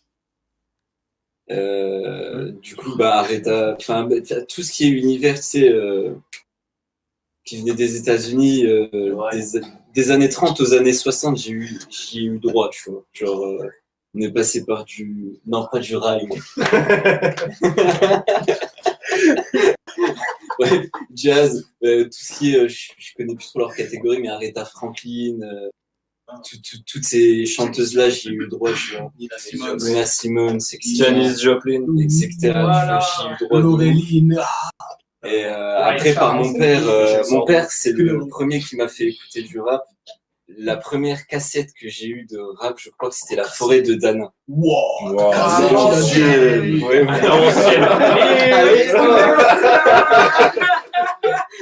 Genre, ça, c'était ma première cassette. Puis après, ben, au collège, euh, en dehors de MCM, tout ça, tu vois, du coup, j'ai, j'ai eu droit à Linkin Park aussi, euh, à au Red Hot Chili Peppers, euh, en dehors du rap. Après, oui, il y a eu Booba, il y a eu Eminem, il y a eu Snoop Dogg, il y a eu 50 Cent qui m'a bousillé ma Il vie. nous a tous. Ouais, Candy Shop. on va en parler. Et puis, euh, voilà. je- Je pense que tu veux enlever sur ma Moi, perso, j'ai été bercée, bah, comme je le disais tout à l'heure, c'était bah, par toutes sortes de musiques. Genre, bah, quand j'allais voir mon grand-père, il me faisait écouter du Eddie Mitchell, France Gall, tout ça. Donc, c'est vraiment un peu de la variété. Après, en parallèle, bah, mon père, il écoutait beaucoup de rap euh, old school, euh, américain. Après, je, de moi-même, j'ai été vers le reggae. Je- je- ça a bercé ma jeunesse, même si je suis encore jeune. Et après, voilà, hein, le rap, c'était vraiment quand j'ai commencé à me brancher sur Skyrock, tout, le soir, euh, bah, quand j'avais rien à faire, euh, quand j'étais au collège. Et à partir de là, j'ai commencé à vraiment avoir ma petite culture rap français. Parce que de, de base, j'écoutais pas ça du tout. Donc après, c'était vraiment ben, section d'assaut, genre vraiment les, les, les sons de rap à l'ancienne euh, de, de ma génération, en tout cas. hein. Ce qu'on entendait, ce que vous dites, c'est ça, hein, ce qui vendait le plus un peu. On entendait, c'était un peu partout. Bah voilà, moi j'écoutais après vraiment de tout. Et euh, même un peu de rock, ça m'arrivait aussi. Et voilà, hein. Ok. voilà, j'ai fini. On voit les différences de génération entre Linkin Park et Section d'Assaut. euh, Ouais. imagine les dates de naissance. C'était pas le, Euh, le meilleur exemple à donner, mais voilà. Et moi, du coup, ben, clairement, euh, alors au niveau familial, euh, mon père a beaucoup essayé de me faire écouter euh, ACDC, enfin, tu sais, euh, rock, hard rock, ou aussi plein d'autres types de musique. Quand j'étais petit, j'étais pas du tout, j'accrochais pas. J'étais dans le rap, rap, rap, rap. J'ai, j'étais matrixé par 50 Cent. Euh, même euh, j'écoutais euh, Eminem et j'étais dans la recherche. euh, en fait, moi, j'ai, quand j'étais petit, j'écoutais que des freestyles. J'étais là et j'étais sur YouTube et que je cherchais des freestyles de, de gens, en fait. Et que je regardais des freestyles et après, et je me suis mis à rapper, tu vois, instinctivement.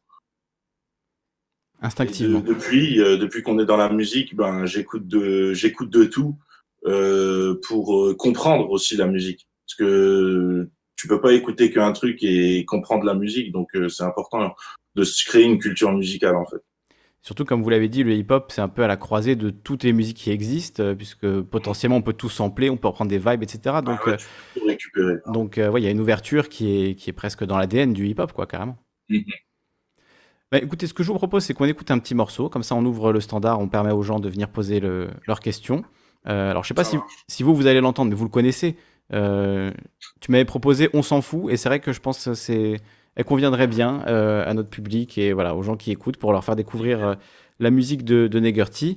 Et ben, on suivra évidemment pour la, suite euh, les projets de, tous les autres, de Théa, d'Apartis, etc. puisqu'il y a des choses qui vont, qui vont sortir prochainement, on l'a dit. Donc on va écouter On s'en fout. On fait une petite pause de 3 minutes 12 et on se retrouve juste après avec vos interventions en direct. Je vous mets le lien dans le chat tout de suite. Hop, on va mettre le petit morceau. On se retrouve tout de suite.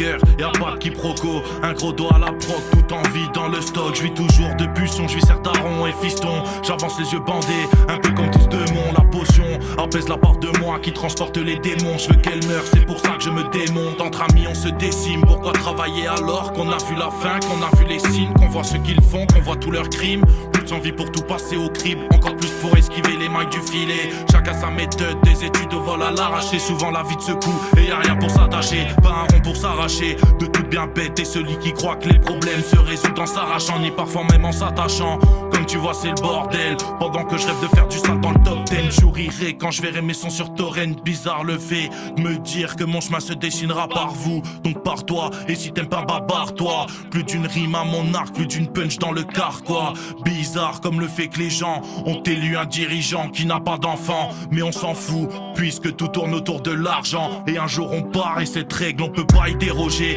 dans le mal comme le bien, y a quelque chose d'élégant, je m'assomme pour faire taire ma mémoire d'éléphant, vie c'est comme un premier essai, où on te demande d'avoir l'expérience d'un vétéran, si t'es lucide à l'arrache c'est véhément, le cercle est vicieux, la rue te rattrape toujours c'est pire qu'un aimant, mieux vaut être l'être aimé, ou être l'être aimant, ou avoir un penchant pour les êtres errants, aucune solution dans l'horizon. Le tonnerre en guise de lueur d'espoir, sans perdre de vue que tôt ou tard, pour moi c'est le rap ou le placard. Je connais le futur dans ses grandes lignes, sous surveillance des grandes firmes. Alors que le monde brûle à petit feu, les élites ferment les yeux sur les gens qui triment. Y a pas d'avenir en commun, donc la déroute sera Et on fout la pression, je te parle pas d'un certain. Les Israno ont qu'un grand rôle, c'est des serres d'aigle. Guette la rage que je relègue, les problèmes que je révèle. Veux-tu vraiment d'une vie où tu passes moins de temps avec ceux que t'as choisi que tes collègues? Ceux qui te commandent sont dans la pègre. Pendant que tu te demandes qui autour de toi est resté intègre. Dois-je massacrer un tel ou un tel? Rien ne change si tu te mets à vouloir bouger une fois accroché à l'hôtel. Ces bâtards te sacrifieront en se disant putain quelle aubaine. Parole crue qui sonne si doux aux oreilles. Il faut que je dorme,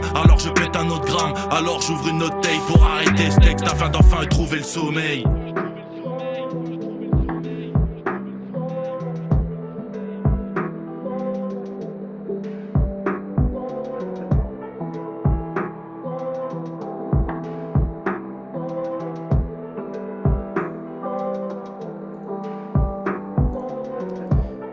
Negerty, on s'en fout. Je vous ai mis le lien dans le chat. Je le mettrai évidemment dans la description. Donc euh, voilà, un morceau, euh, un des tout premiers morceaux de, de Negerty en attendant euh, le, en attendant le, la première mixtape ou premier album qui sortira. on peut dire la, la date ou pas? Est-ce que vous m'entendez? Tu nous entends? Oui, je vous entends. C'est bon. Ok, nickel. Donc est-ce qu'on donne la date de la sortie de, du projet ou pas? Alors, le projet, je le sors le 31 mars en même temps que mon premier clip. Ok, donc 31 mars. On regardera ça. Euh, alors, on va accueillir un premier, premier auditeur, c'est le Corbeau Réfractaire. Bienvenue à toi, Corbeau. Est-ce que tu es avec nous? Allume ton micro. Il a mis va- son masque aussi. Il a mis son masque. Est-ce qu'on m'entend bien? On t'entend bien, Corbeau. Ouais. Bienvenue à toi, le Corbeau Réfractaire. Eh bien, euh, merci de, de m'accueillir et euh, bonsoir à vous. Bonsoir. Bonsoir. Alors, euh, je, ta moi, question j'étais- j'étais, j'étais, je, je connaissais pas votre, votre travail avant de, de, de regarder ce, ce live, donc je prendrai, un- je prendrai évidemment le, le temps de, de m'y intéresser. Euh, je, j'ai j'ai regardé du coup le, le live depuis le, le début et, et je trouvais qu'on n'avait pas euh, parlé particulièrement du, du, du, du rap féminin qui, qui arrive un peu fébrilement en France. Et euh, j'aurais voulu un peu avoir euh, vos- votre avis euh, à ce propos. Euh, J'ai j'ai l'impression que pour l'instant, il n'y a pas vraiment de, de, de, de tête qui ressortent euh, euh, sur ça. Et comment vous, euh, vous, vous l'expliqueriez, vu que vous êtes un peu plus euh, dans le milieu du rap que, euh, que moi, qui est, qui est simple auditeur et, et un peu chercheur, chercheur d'or d'artistes dans, dans le rap? Dans le chat, on nous dit Ken- Kenny Arcana quand même. euh, si, alors là, nous, quand on parle d'artistes, en général, euh, on parle pas de masculin, féminin. Un rappeur, pour moi, c'est un rappeur. Enfin, je, je fais pas de, de distinction entre un rappeur, une rappeuse. euh, Mais euh, il y a Jams qui a tellement euh, bouleversé le hip-hop en France encore aujourd'hui. euh, c'est la femme qui, qui a le- les meilleurs scores, quoi, tu vois. Donc, euh, franchement, le, le rap féminin aujourd'hui, il y en a plein. Et euh, c'est juste que je pense que Jams, elle, elle a eu un tel, euh, un tel talent, peut-être, euh, elle a touché les gens à un point que elle a, l'industrie n'a pas su trouver sa digne remplaçante. En tout cas, euh, les gens qui ont voulu mettre des femmes en avant euh, n'ont peut-être pas trouvé euh, celle que, qui pouvait remplacer Jams. Il y a beaucoup de gens qui parlent de, de ça dans l'industrie. Après, c'est, c'est un avis comme un autre, tu vois. Je vois, oui, parce que euh, du coup, euh, c'est vrai que, euh, hormis quelques, quelques grosses têtes comme euh, Chila, euh, Meryl et, et, et, et d'autres euh, que, que je ne connais peut-être pas forcément, euh, c'est vrai que je je vois pas de, Bah, de, de Angel, successeur à Diams. euh. Bah, Angel, Angel, euh, An- Angel, on est plus, j'ai l'impression qu'on est quand même plus sur de la pop euh, que. Après, bon, euh, avec, euh, avec euh, la, la diversité du rap, euh, maintenant c'est un peu, euh, c'est un peu hybride les genres et donc du coup, euh, il y en a, il y en a pas mal qui, qui, qui vont vers, euh, vers de la pop, mais euh, et pour la chaîne euh, Kenny Arcana. Kenny Arcana et Kazé. C'est Kazé, que, ouais. ouais. que j'ai aussi bon. découvert récemment, euh, même Kazé, si. euh, Il me semble que c'est plus une femme, Kazé. Ah bon? Ouais. D'accord, peut-être. Mais euh, Kazé, son, son dernier projet qui est sorti en 2020, la House Gang, euh, avec un groupe de rock, euh, il est vraiment incroyable. hein. Pour moi, c'est un des, des meilleurs projets euh, musicaux de l'année 2020, il est, il est vraiment, vraiment incroyable. Je me suis trompé. C'était la meuf dans les Battle MC. Pandore. Ouais, c'est Pandore, oui, je me suis trompé. On cite, connerie. on cite Pandore aussi. Ouais, elle a carrément changé de sexe. Oui, c'est Pandore, j'ai confondu. Non, c'est Pandore, j'ai dit une connerie avant. On cite Lala Ace aussi, je connais pas. Ace. Oui. Oui. Donc voilà, il y en a quand même. Et aux États-Unis, il y en a beaucoup aussi cette, cette année. euh, J'ai l'impression Megan Thee Stallion et d'autres. J'ai l'impression qu'elles sont quand même beaucoup moins visibles, euh, même, Mm. euh, même en, en suivant euh, quelques, quelques, quelques blogs, par exemple, qui, qui partagent pas mal de d'artistes euh, très très peu connus et donc du coup qui, qui permet un, un peu de, de, bah, de, de faire vivre, je suppose, la, la scène de underground. Euh, j'ai j'ai l'impression qu'ils partagent pas tant que ça de, de femmes Ah. et que comme si la scène, enfin selon, après je suis peut-être piégé dans une bulle, mais Ouais, comme je si cette scène-là exi- existait presque pas. Ouais, je t'aime. Aya Nakamura Je aussi. dis hein. pas qu'elle n'existe pas. Ouais. Parce qu'il y a pas- il y a- il y a moins de femmes. Il y a En moins tout de cas, moi, euh, moi, je serais preneur euh, pour, euh, pour, en, pour en voir beaucoup plus. On va écouter la seule femme Ah, qui est bah, parmi nous, ce serait, ce serait bien. Non, moi, je pense qu'il faut chercher. Théa. Plus. Moi, je pense qu'il faut chercher. Genre, euh, je suis sur une application, ça s'appelle Kicker. Euh, sur cette application, il y a énormément de femmes. Et euh, il y a pas mal de pépites. Après, euh, je pense qu'elles ont toutes des, des réseaux et, et euh, des, des studios où elles enregistrent et des chaînes YouTube. Mais après, euh, je suis pas. Certes qu'à la télé, bah, comme on dit, quoi, la, la télé, l'industrie ne présente pas forcément les meilleurs artistes.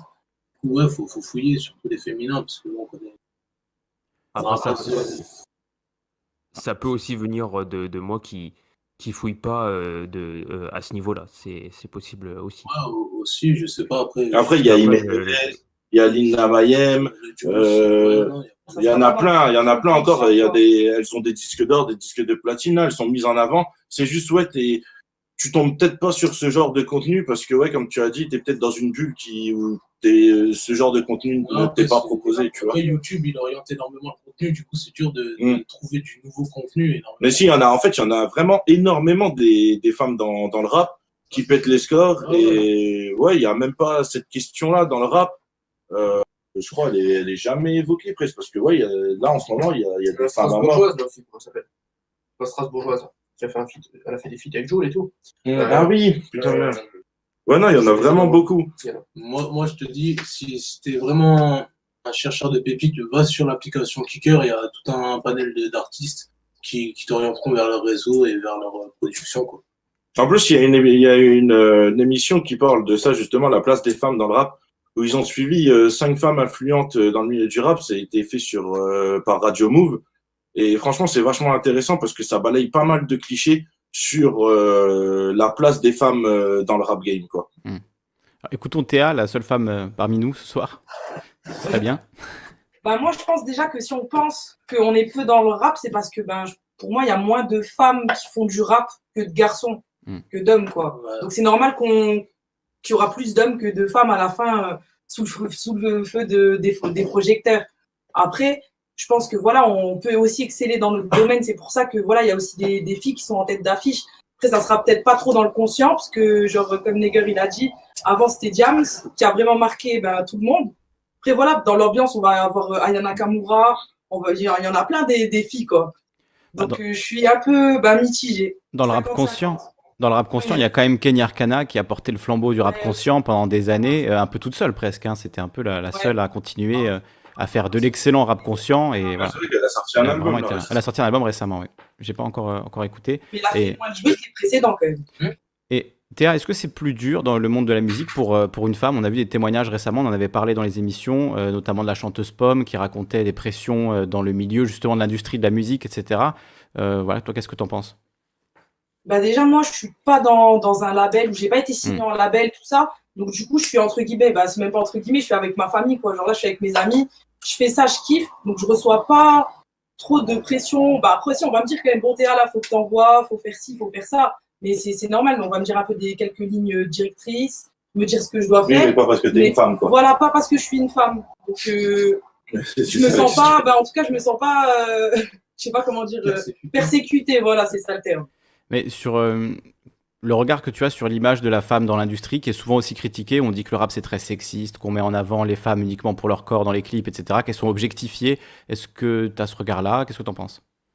Bah, je pense que, bah, comme on en parlait tout à l'heure, l'industrie, bah, c'est, c'est, elle va faire beaucoup donc le, le capitalisme, comme on disait, ça, on, on va voir un, tout le temps, par exemple, dans les, dans les, dans les films, on va voir, euh, dans les clips, on va souvent voir les femmes, voilà, dénudées, tout ça.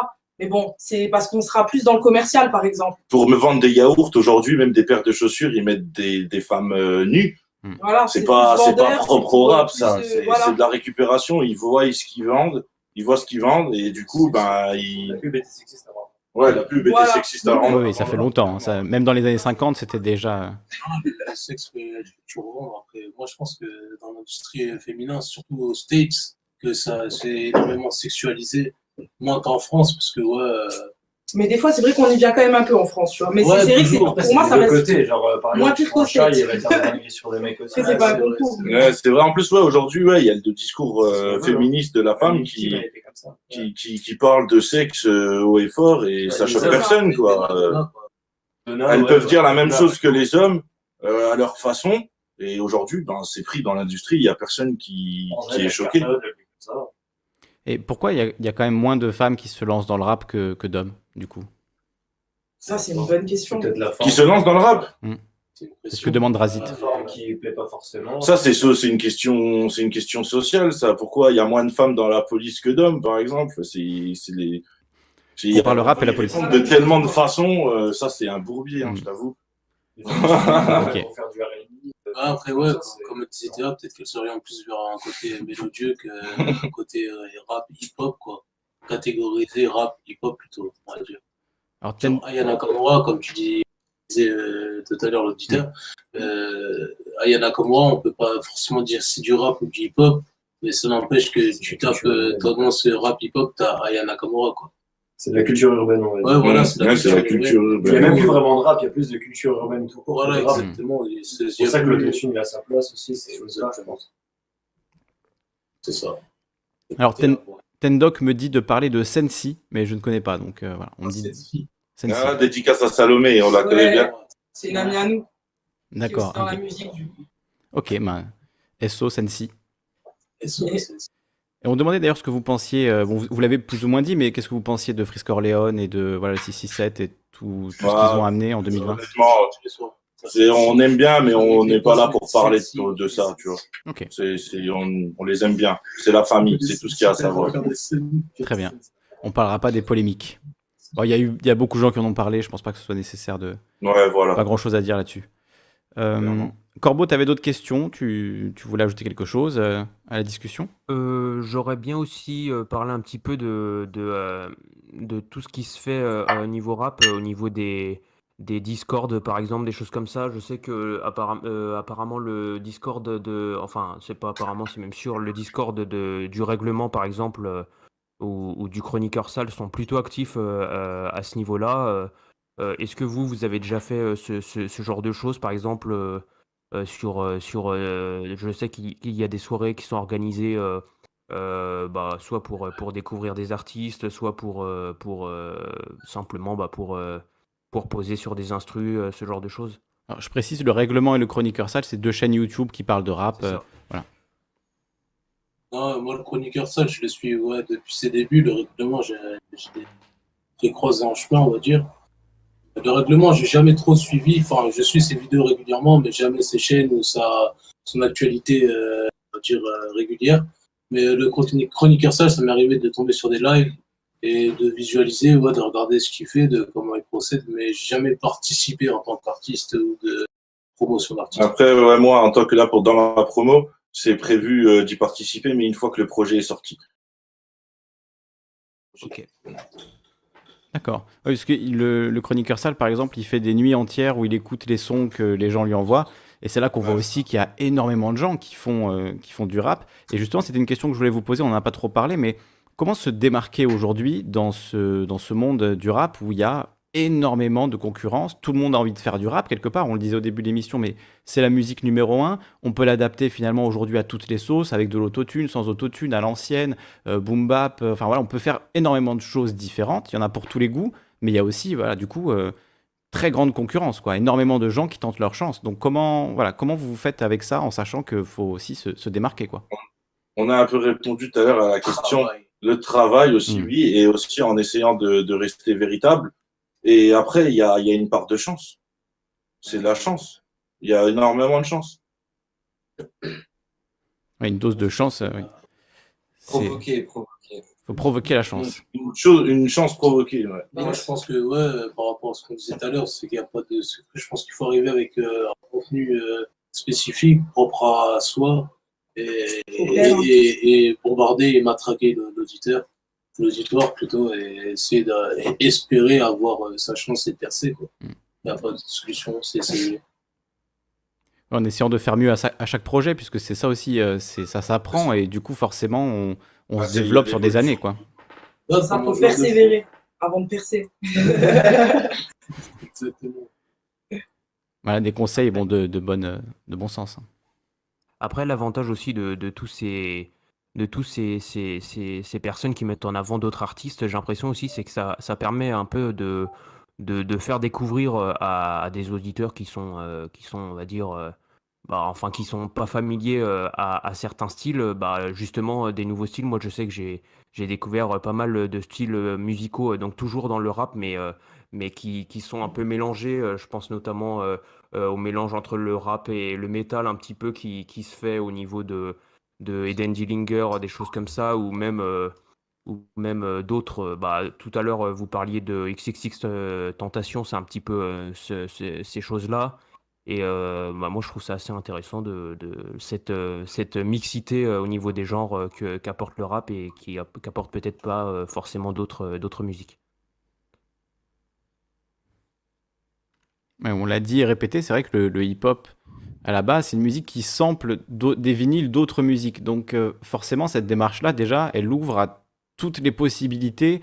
euh, possiblement, euh, voilà, on peut, on peut sampler absolument n'importe quel style de musique, le ralentir, l'accélérer, le modifier, le couper en morceaux, ou partir de juste de synthé et faire quelque chose de complètement, euh, voilà, avec des synthés analogiques. Enfin, on peut aborder en fait la musique rap aujourd'hui vraiment de toutes les manières, quoi.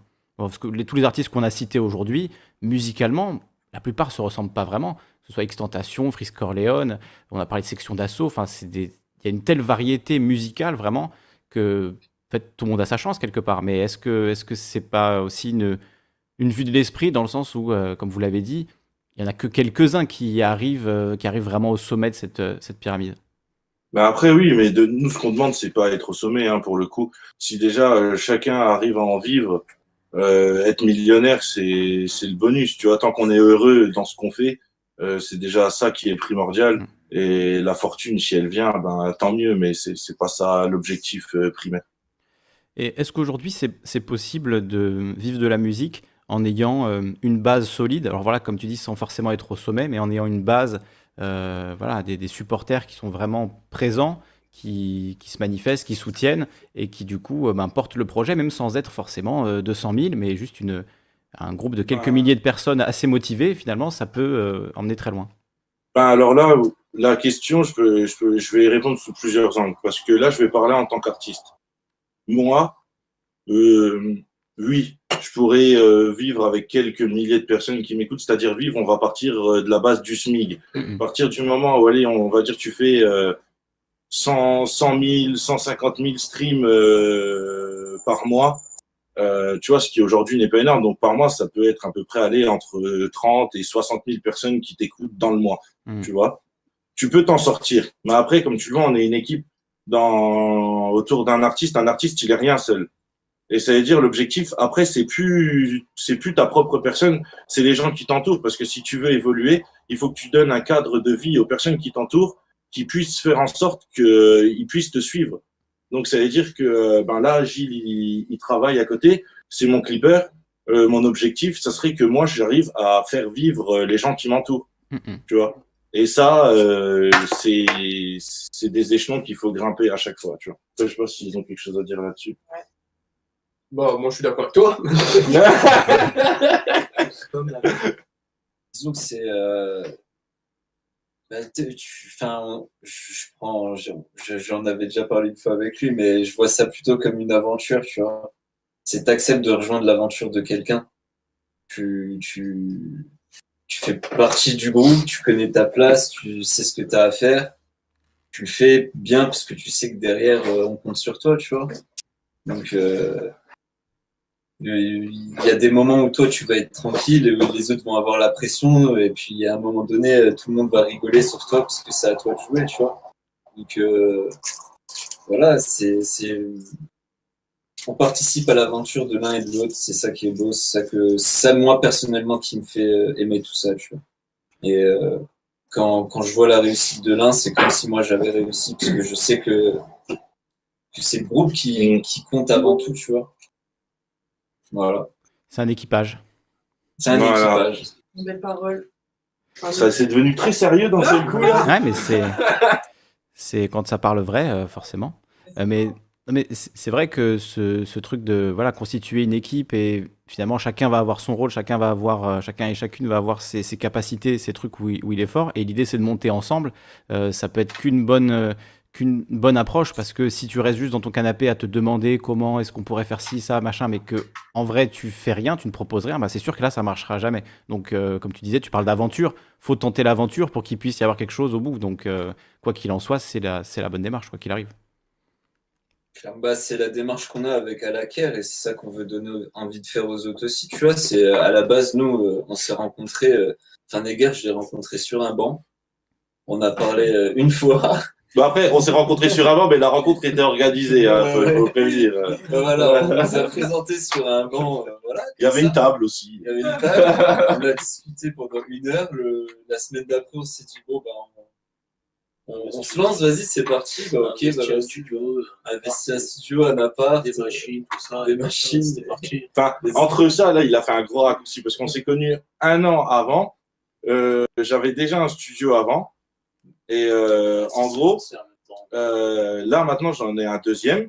Et, et c'est ouais, c'est la fusion, on va dire. Et euh, le délire, c'est que là, maintenant, on sait qu'on peut faire euh, les choses euh, comme on le veut et sans avoir de comment ça s'appelle de, de contraintes Matérielles. et d'espace aussi, parce que pour l'atelier textile, pour Mehdi, il nous fallait une pièce en plus. Pour le studio, il fallait une pièce en plus. Donc, pour la petite anecdote, en fait, on, à la base, c'était un appart qui était en coloc. Et euh, au fur et à mesure du temps, les colocs sont partis. Et plus les colocs sont partis, plus nous, on a récupéré des pièces. Et au final, maintenant, l'appart nous appartient complètement. Et euh, du coup, on a de la place pour euh, faire euh, tout ce qu'on veut. Vous avez une base, ça c'est important. Voilà. Une grosse colloque de bah, production, production de, de musique, c'est c'est une belle aventure. C'est ce que dit Tom Tom dans le chat. C'est une aventure incroyable d'être dans un groupe et voilà d'être soudé, de, de travailler ensemble, de, de faire euh, bah, ce que vous avez envie de faire. C'est ça le but qu'on recherche tous dans la vie. hein. Se lever le matin pour faire ce qu'on a vraiment envie de faire et pas Voilà. être euh, forcé de voilà. Et pour rejoindre le thème de ta chaîne, euh, cette envie, elle nous est venue de, du fait que ben on déteste euh, ce qui nous est proposé, le système qui nous entoure et euh, la façon dont on a envie de nous faire voir la vie.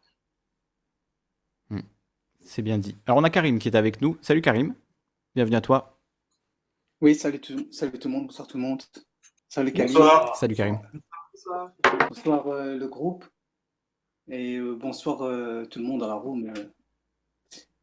dédicace à Tobio et Baron Percieux s'il est là. Dédicace à Tobio et Baron. Je sais pas s'il est là, Baron. Karim, tu as une question, tu veux dire quelque chose, faire une remarque sur l'émission d'aujourd'hui? Euh, oui, en fait, c'est justement ça, c'est, il vient dire, euh, euh, je sais pas, je, sais pas les noms, excusez-moi, il avait dit, c'est en écoutant ta chaîne, à toi Calivision, ça lui donnait envie de, de faire une interview avec toi, parce qu'il sait faire une interview avec toi pour, ben, pour, voilà, pour parler de ce qui se passe politiquement et tout, et ça, c'est un truc qui, qui est intéressant. S'il continue dans cette voie-là, je pense que ça, c'est un groupe intéressant à, à suivre. Ah bah, On va suivre. euh. C'est si- Quoi? Merci, on te disait Ouais, tous. merci. S'il vous plaît? Ben, On m'entend mal, je crois, Non, non, on te, on te remer- il te remercie, Karim. Et c'est vrai que voilà, c'est, on va essayer de monter ensemble, hein, parce que aussi Calivision, moi j'aimerais bien pouvoir vivre de cette chaîne, pouvoir vivre de ce travail, je vous le dis souvent. Et le but, c'est de, pouvoir aider aussi des artistes qui se, qui se développent, plutôt que de chercher toujours à avoir des gens euh, connus pour euh, machin. J'arrête pas de me dire en fait que ce qu'il faut qu'on essaie de développer, c'est un truc horizontal où on essaie de faire monter le plus de gens possible en même temps. Donc c'est vrai que cette démarche-là, je trouve qu'elle rejoint bien ce que vous essayez de faire euh, à votre échelle. Donc, euh, Donc moi, je suis vraiment ravi qu'on ait pu faire cette émission, discuter ensemble ce soir. Et, et évidemment, on continuera à vous suivre. Moi, je passe souvent du son dans les émissions, donc euh, voilà, je passerai vos morceaux au fur et à mesure. Merci. Avec plaisir. Voilà. Et, chez, et chez Calvision, c'est euh, ben, c'est surtout politique hein, avant tout. hein. C'est plutôt la politique qui passe. Ici, on aime bien la politique, Et oui. si c'est si bien de Oh. euh, à travers la musique, et ben c'est voilà, c'est tant mieux. Et euh, comme Ropi, euh, vous avez écouté Ropi? Alors, Rodpi, c'est c'est un auditeur euh, et modérateur fidèle qui fait de la musique de son côté. Lui, c'est plus euh, chanson française, euh, politique, euh, très ironique, Voilà. très, très humoristique, Voilà. euh, voilà, très drôle. Voilà. Euh, donc, c'est pas le même style, mais c'est vrai que c'est c'est quand même des paroles assez assez crues aussi. Les paroles de Ropi sont c'est assez crues. hein. c'est pas faux. Derrière la musique un peu folklorique, quand vous écoutez les paroles, eh, c'est très. C'est ça qu'on Faudra- aime, quoi, tu vois? C'est ça qu'on aime. Ah, ça rappelle un peu Brassens aussi. Hein. Brassens, euh, il pouvait, il pouvait envoyer des trucs, euh, des trucs violents parfois, même contre la police. hein. Euh, je veux dire, euh, on n'a pas attendu Fuck le 17 euh, pour euh, faire des chansons contre la police en France. Et, et heureusement. Euh, donc, euh, Faudra que tu m'envoies un, lien de ce qu'il fait euh, Ouais. sur le groupe et puis tu envoyez, envoyez le lien de, de Rodpi, sans souci. Si on peut faire une connexion euh, à Rodpi à la Caire, ce serait incroyable. Ouais, ça serait ouf. C'est pas le même style du tout, mais bon. Et force à vous. Hein. Force à vous. Merci, merci, Merci, Karim. merci à toi. Merci, Karim. continuation à toi. Super. Super. Merci Karim. Prochaine. Alors, je vais vous laisser une dernière opportunité pour intervenir. Sinon, bah, on va s'arrêter là. On a déjà bien discuté, on a dit beaucoup de choses. Euh, et puis, euh, voilà, à charge de revanche, on refera ça. On, on va vous suivre maintenant. Voilà, on vous voit à vos débuts, donc on a envie de, de suivre l'aventure au fur et à mesure. Donc, euh, j'espère qu'on pourra se refaire ça prochainement. Si qu'on peut. Ouais. En tout cas, voilà, n'hésitez pas à passer si vous avez envie de faire la promo, de quoi que ce soit. On fait des radios libres tous les lundis, on discute euh, ensemble. Donc, euh, voilà, maintenant, C'est bon, ça va. on se connaît. On va suivre ça aussi. Bah, merci à tout le monde, en tout cas, de nous avoir suivis ce soir, le débat, les discussions. Ouais, merci beaucoup Merci, à tous. merci. Et, euh, Et bah, on se reverra. Ouais, je pense qu'on va se revoir et euh, on, on verra aussi un peu ce que tout le monde fait ici. euh, on va écouter aussi un petit peu, histoire de voir quoi. Ouais. Nous, on parle beaucoup de politique, de démocratie, on critique beaucoup Macron, on critique, on critique tout en fait. hein. On critique On est tout. dans le bon groupe. Ouais, ouais, c'est- On va faire un bon coup. On est dans, on est dans la critique, mais d'une autre manière. Oh, on va voir. ah bah voilà. Voilà, Le on est en train de faire nos adieux. Ah ouais non, pas nos adieux. Ce n'est qu'un au revoir. Genre là, tout le monde a dit au revoir. Non, on est encore, on est encore en ligne. Je, je donne, je donne l'opportunité aux timides d'intervenir euh, avant qu'on avant qu'on termine, parce qu'il est presque 20h. Et on a déjà bien discuté. Est-ce qu'il y a des choses que vous aviez envie de dire et qu'on aurait, euh, qu'on- dont on n'aurait pas parlé? Quelque chose d'ultra important à dire avant qu'on se, qu'on se quitte? C'est le moment. C'est maintenant. Je sais pas si on l'a dit, mais suivez à la sur Instagram. Bon, en dehors de nous suivre sur Instagram, Non, mais- euh, le plus important, honnêtement, c'est euh, si vous avez quelque chose dans votre tête et que vous voulez le faire depuis longtemps, il y a forcément d'autres fous comme vous dans le secteur avec qui vous allez bien vous entendre. Alors trouvez-les et, et faites quelque chose ensemble. C'est c'est la plus belle chose qui me soit arrivée dans ma vie et j'espère que ça vous arrivera aussi dans, dans la vôtre. Voilà. Excellent conseil. Voilà. J'ai envie d'applaudir. hein. Ouais. On applaudit à. Eh ben, on va se quitter sur ces applaudissements, c'est parfait. Merci beaucoup. Merci euh, toute l'équipe. Euh, Vince, Mehdi, Merci à vous. Théa, Negerty, je vais essayer de tous vous citer, de de n'oublier personne, Aparzit et Gilou. Yeah. Merci à tous. Balancez, euh, J'ai dit Vince, oui, oui, j'ai dit, j'ai dit. Bourrez vos Instagram dans le, dans le chat, comme ça on mettra tout dans la description et, et voilà, mettez, mettez tous les liens et on mettra tout ça dans la description pour que les gens puissent euh, vous suivre à l'avenir et donc euh, le, le 31 mars avec euh, la sortie du premier clip et euh, de la première mixtape de Negerty qui va être un peu le point de lancement, hein, c'est un peu la première grosse date. C'est ça. Ouais, exactement. Petit freestyle à Barzit qui arrive aussi. Ah, ce soir même. Ah, ce soir. Ah, ce soir. Mettez-nous tous les, mettez-nous tous les liens. Voilà. Envoyez-moi tous les liens et je mets tout ça dans la description pour que tout le monde puisse euh, retrouver ça, puisque l'émission sera en rediffusion instantanément. Donc si vous voulez la partager après euh, sur, vos, sur vos réseaux, ce sera, euh, ce sera possible. Voilà, merci encore une fois à tout le monde. Force à vous pour la suite et à très vite. Merci. Merci. Salut. Merci. Bonne soirée. Ciao, ciao. Ciao.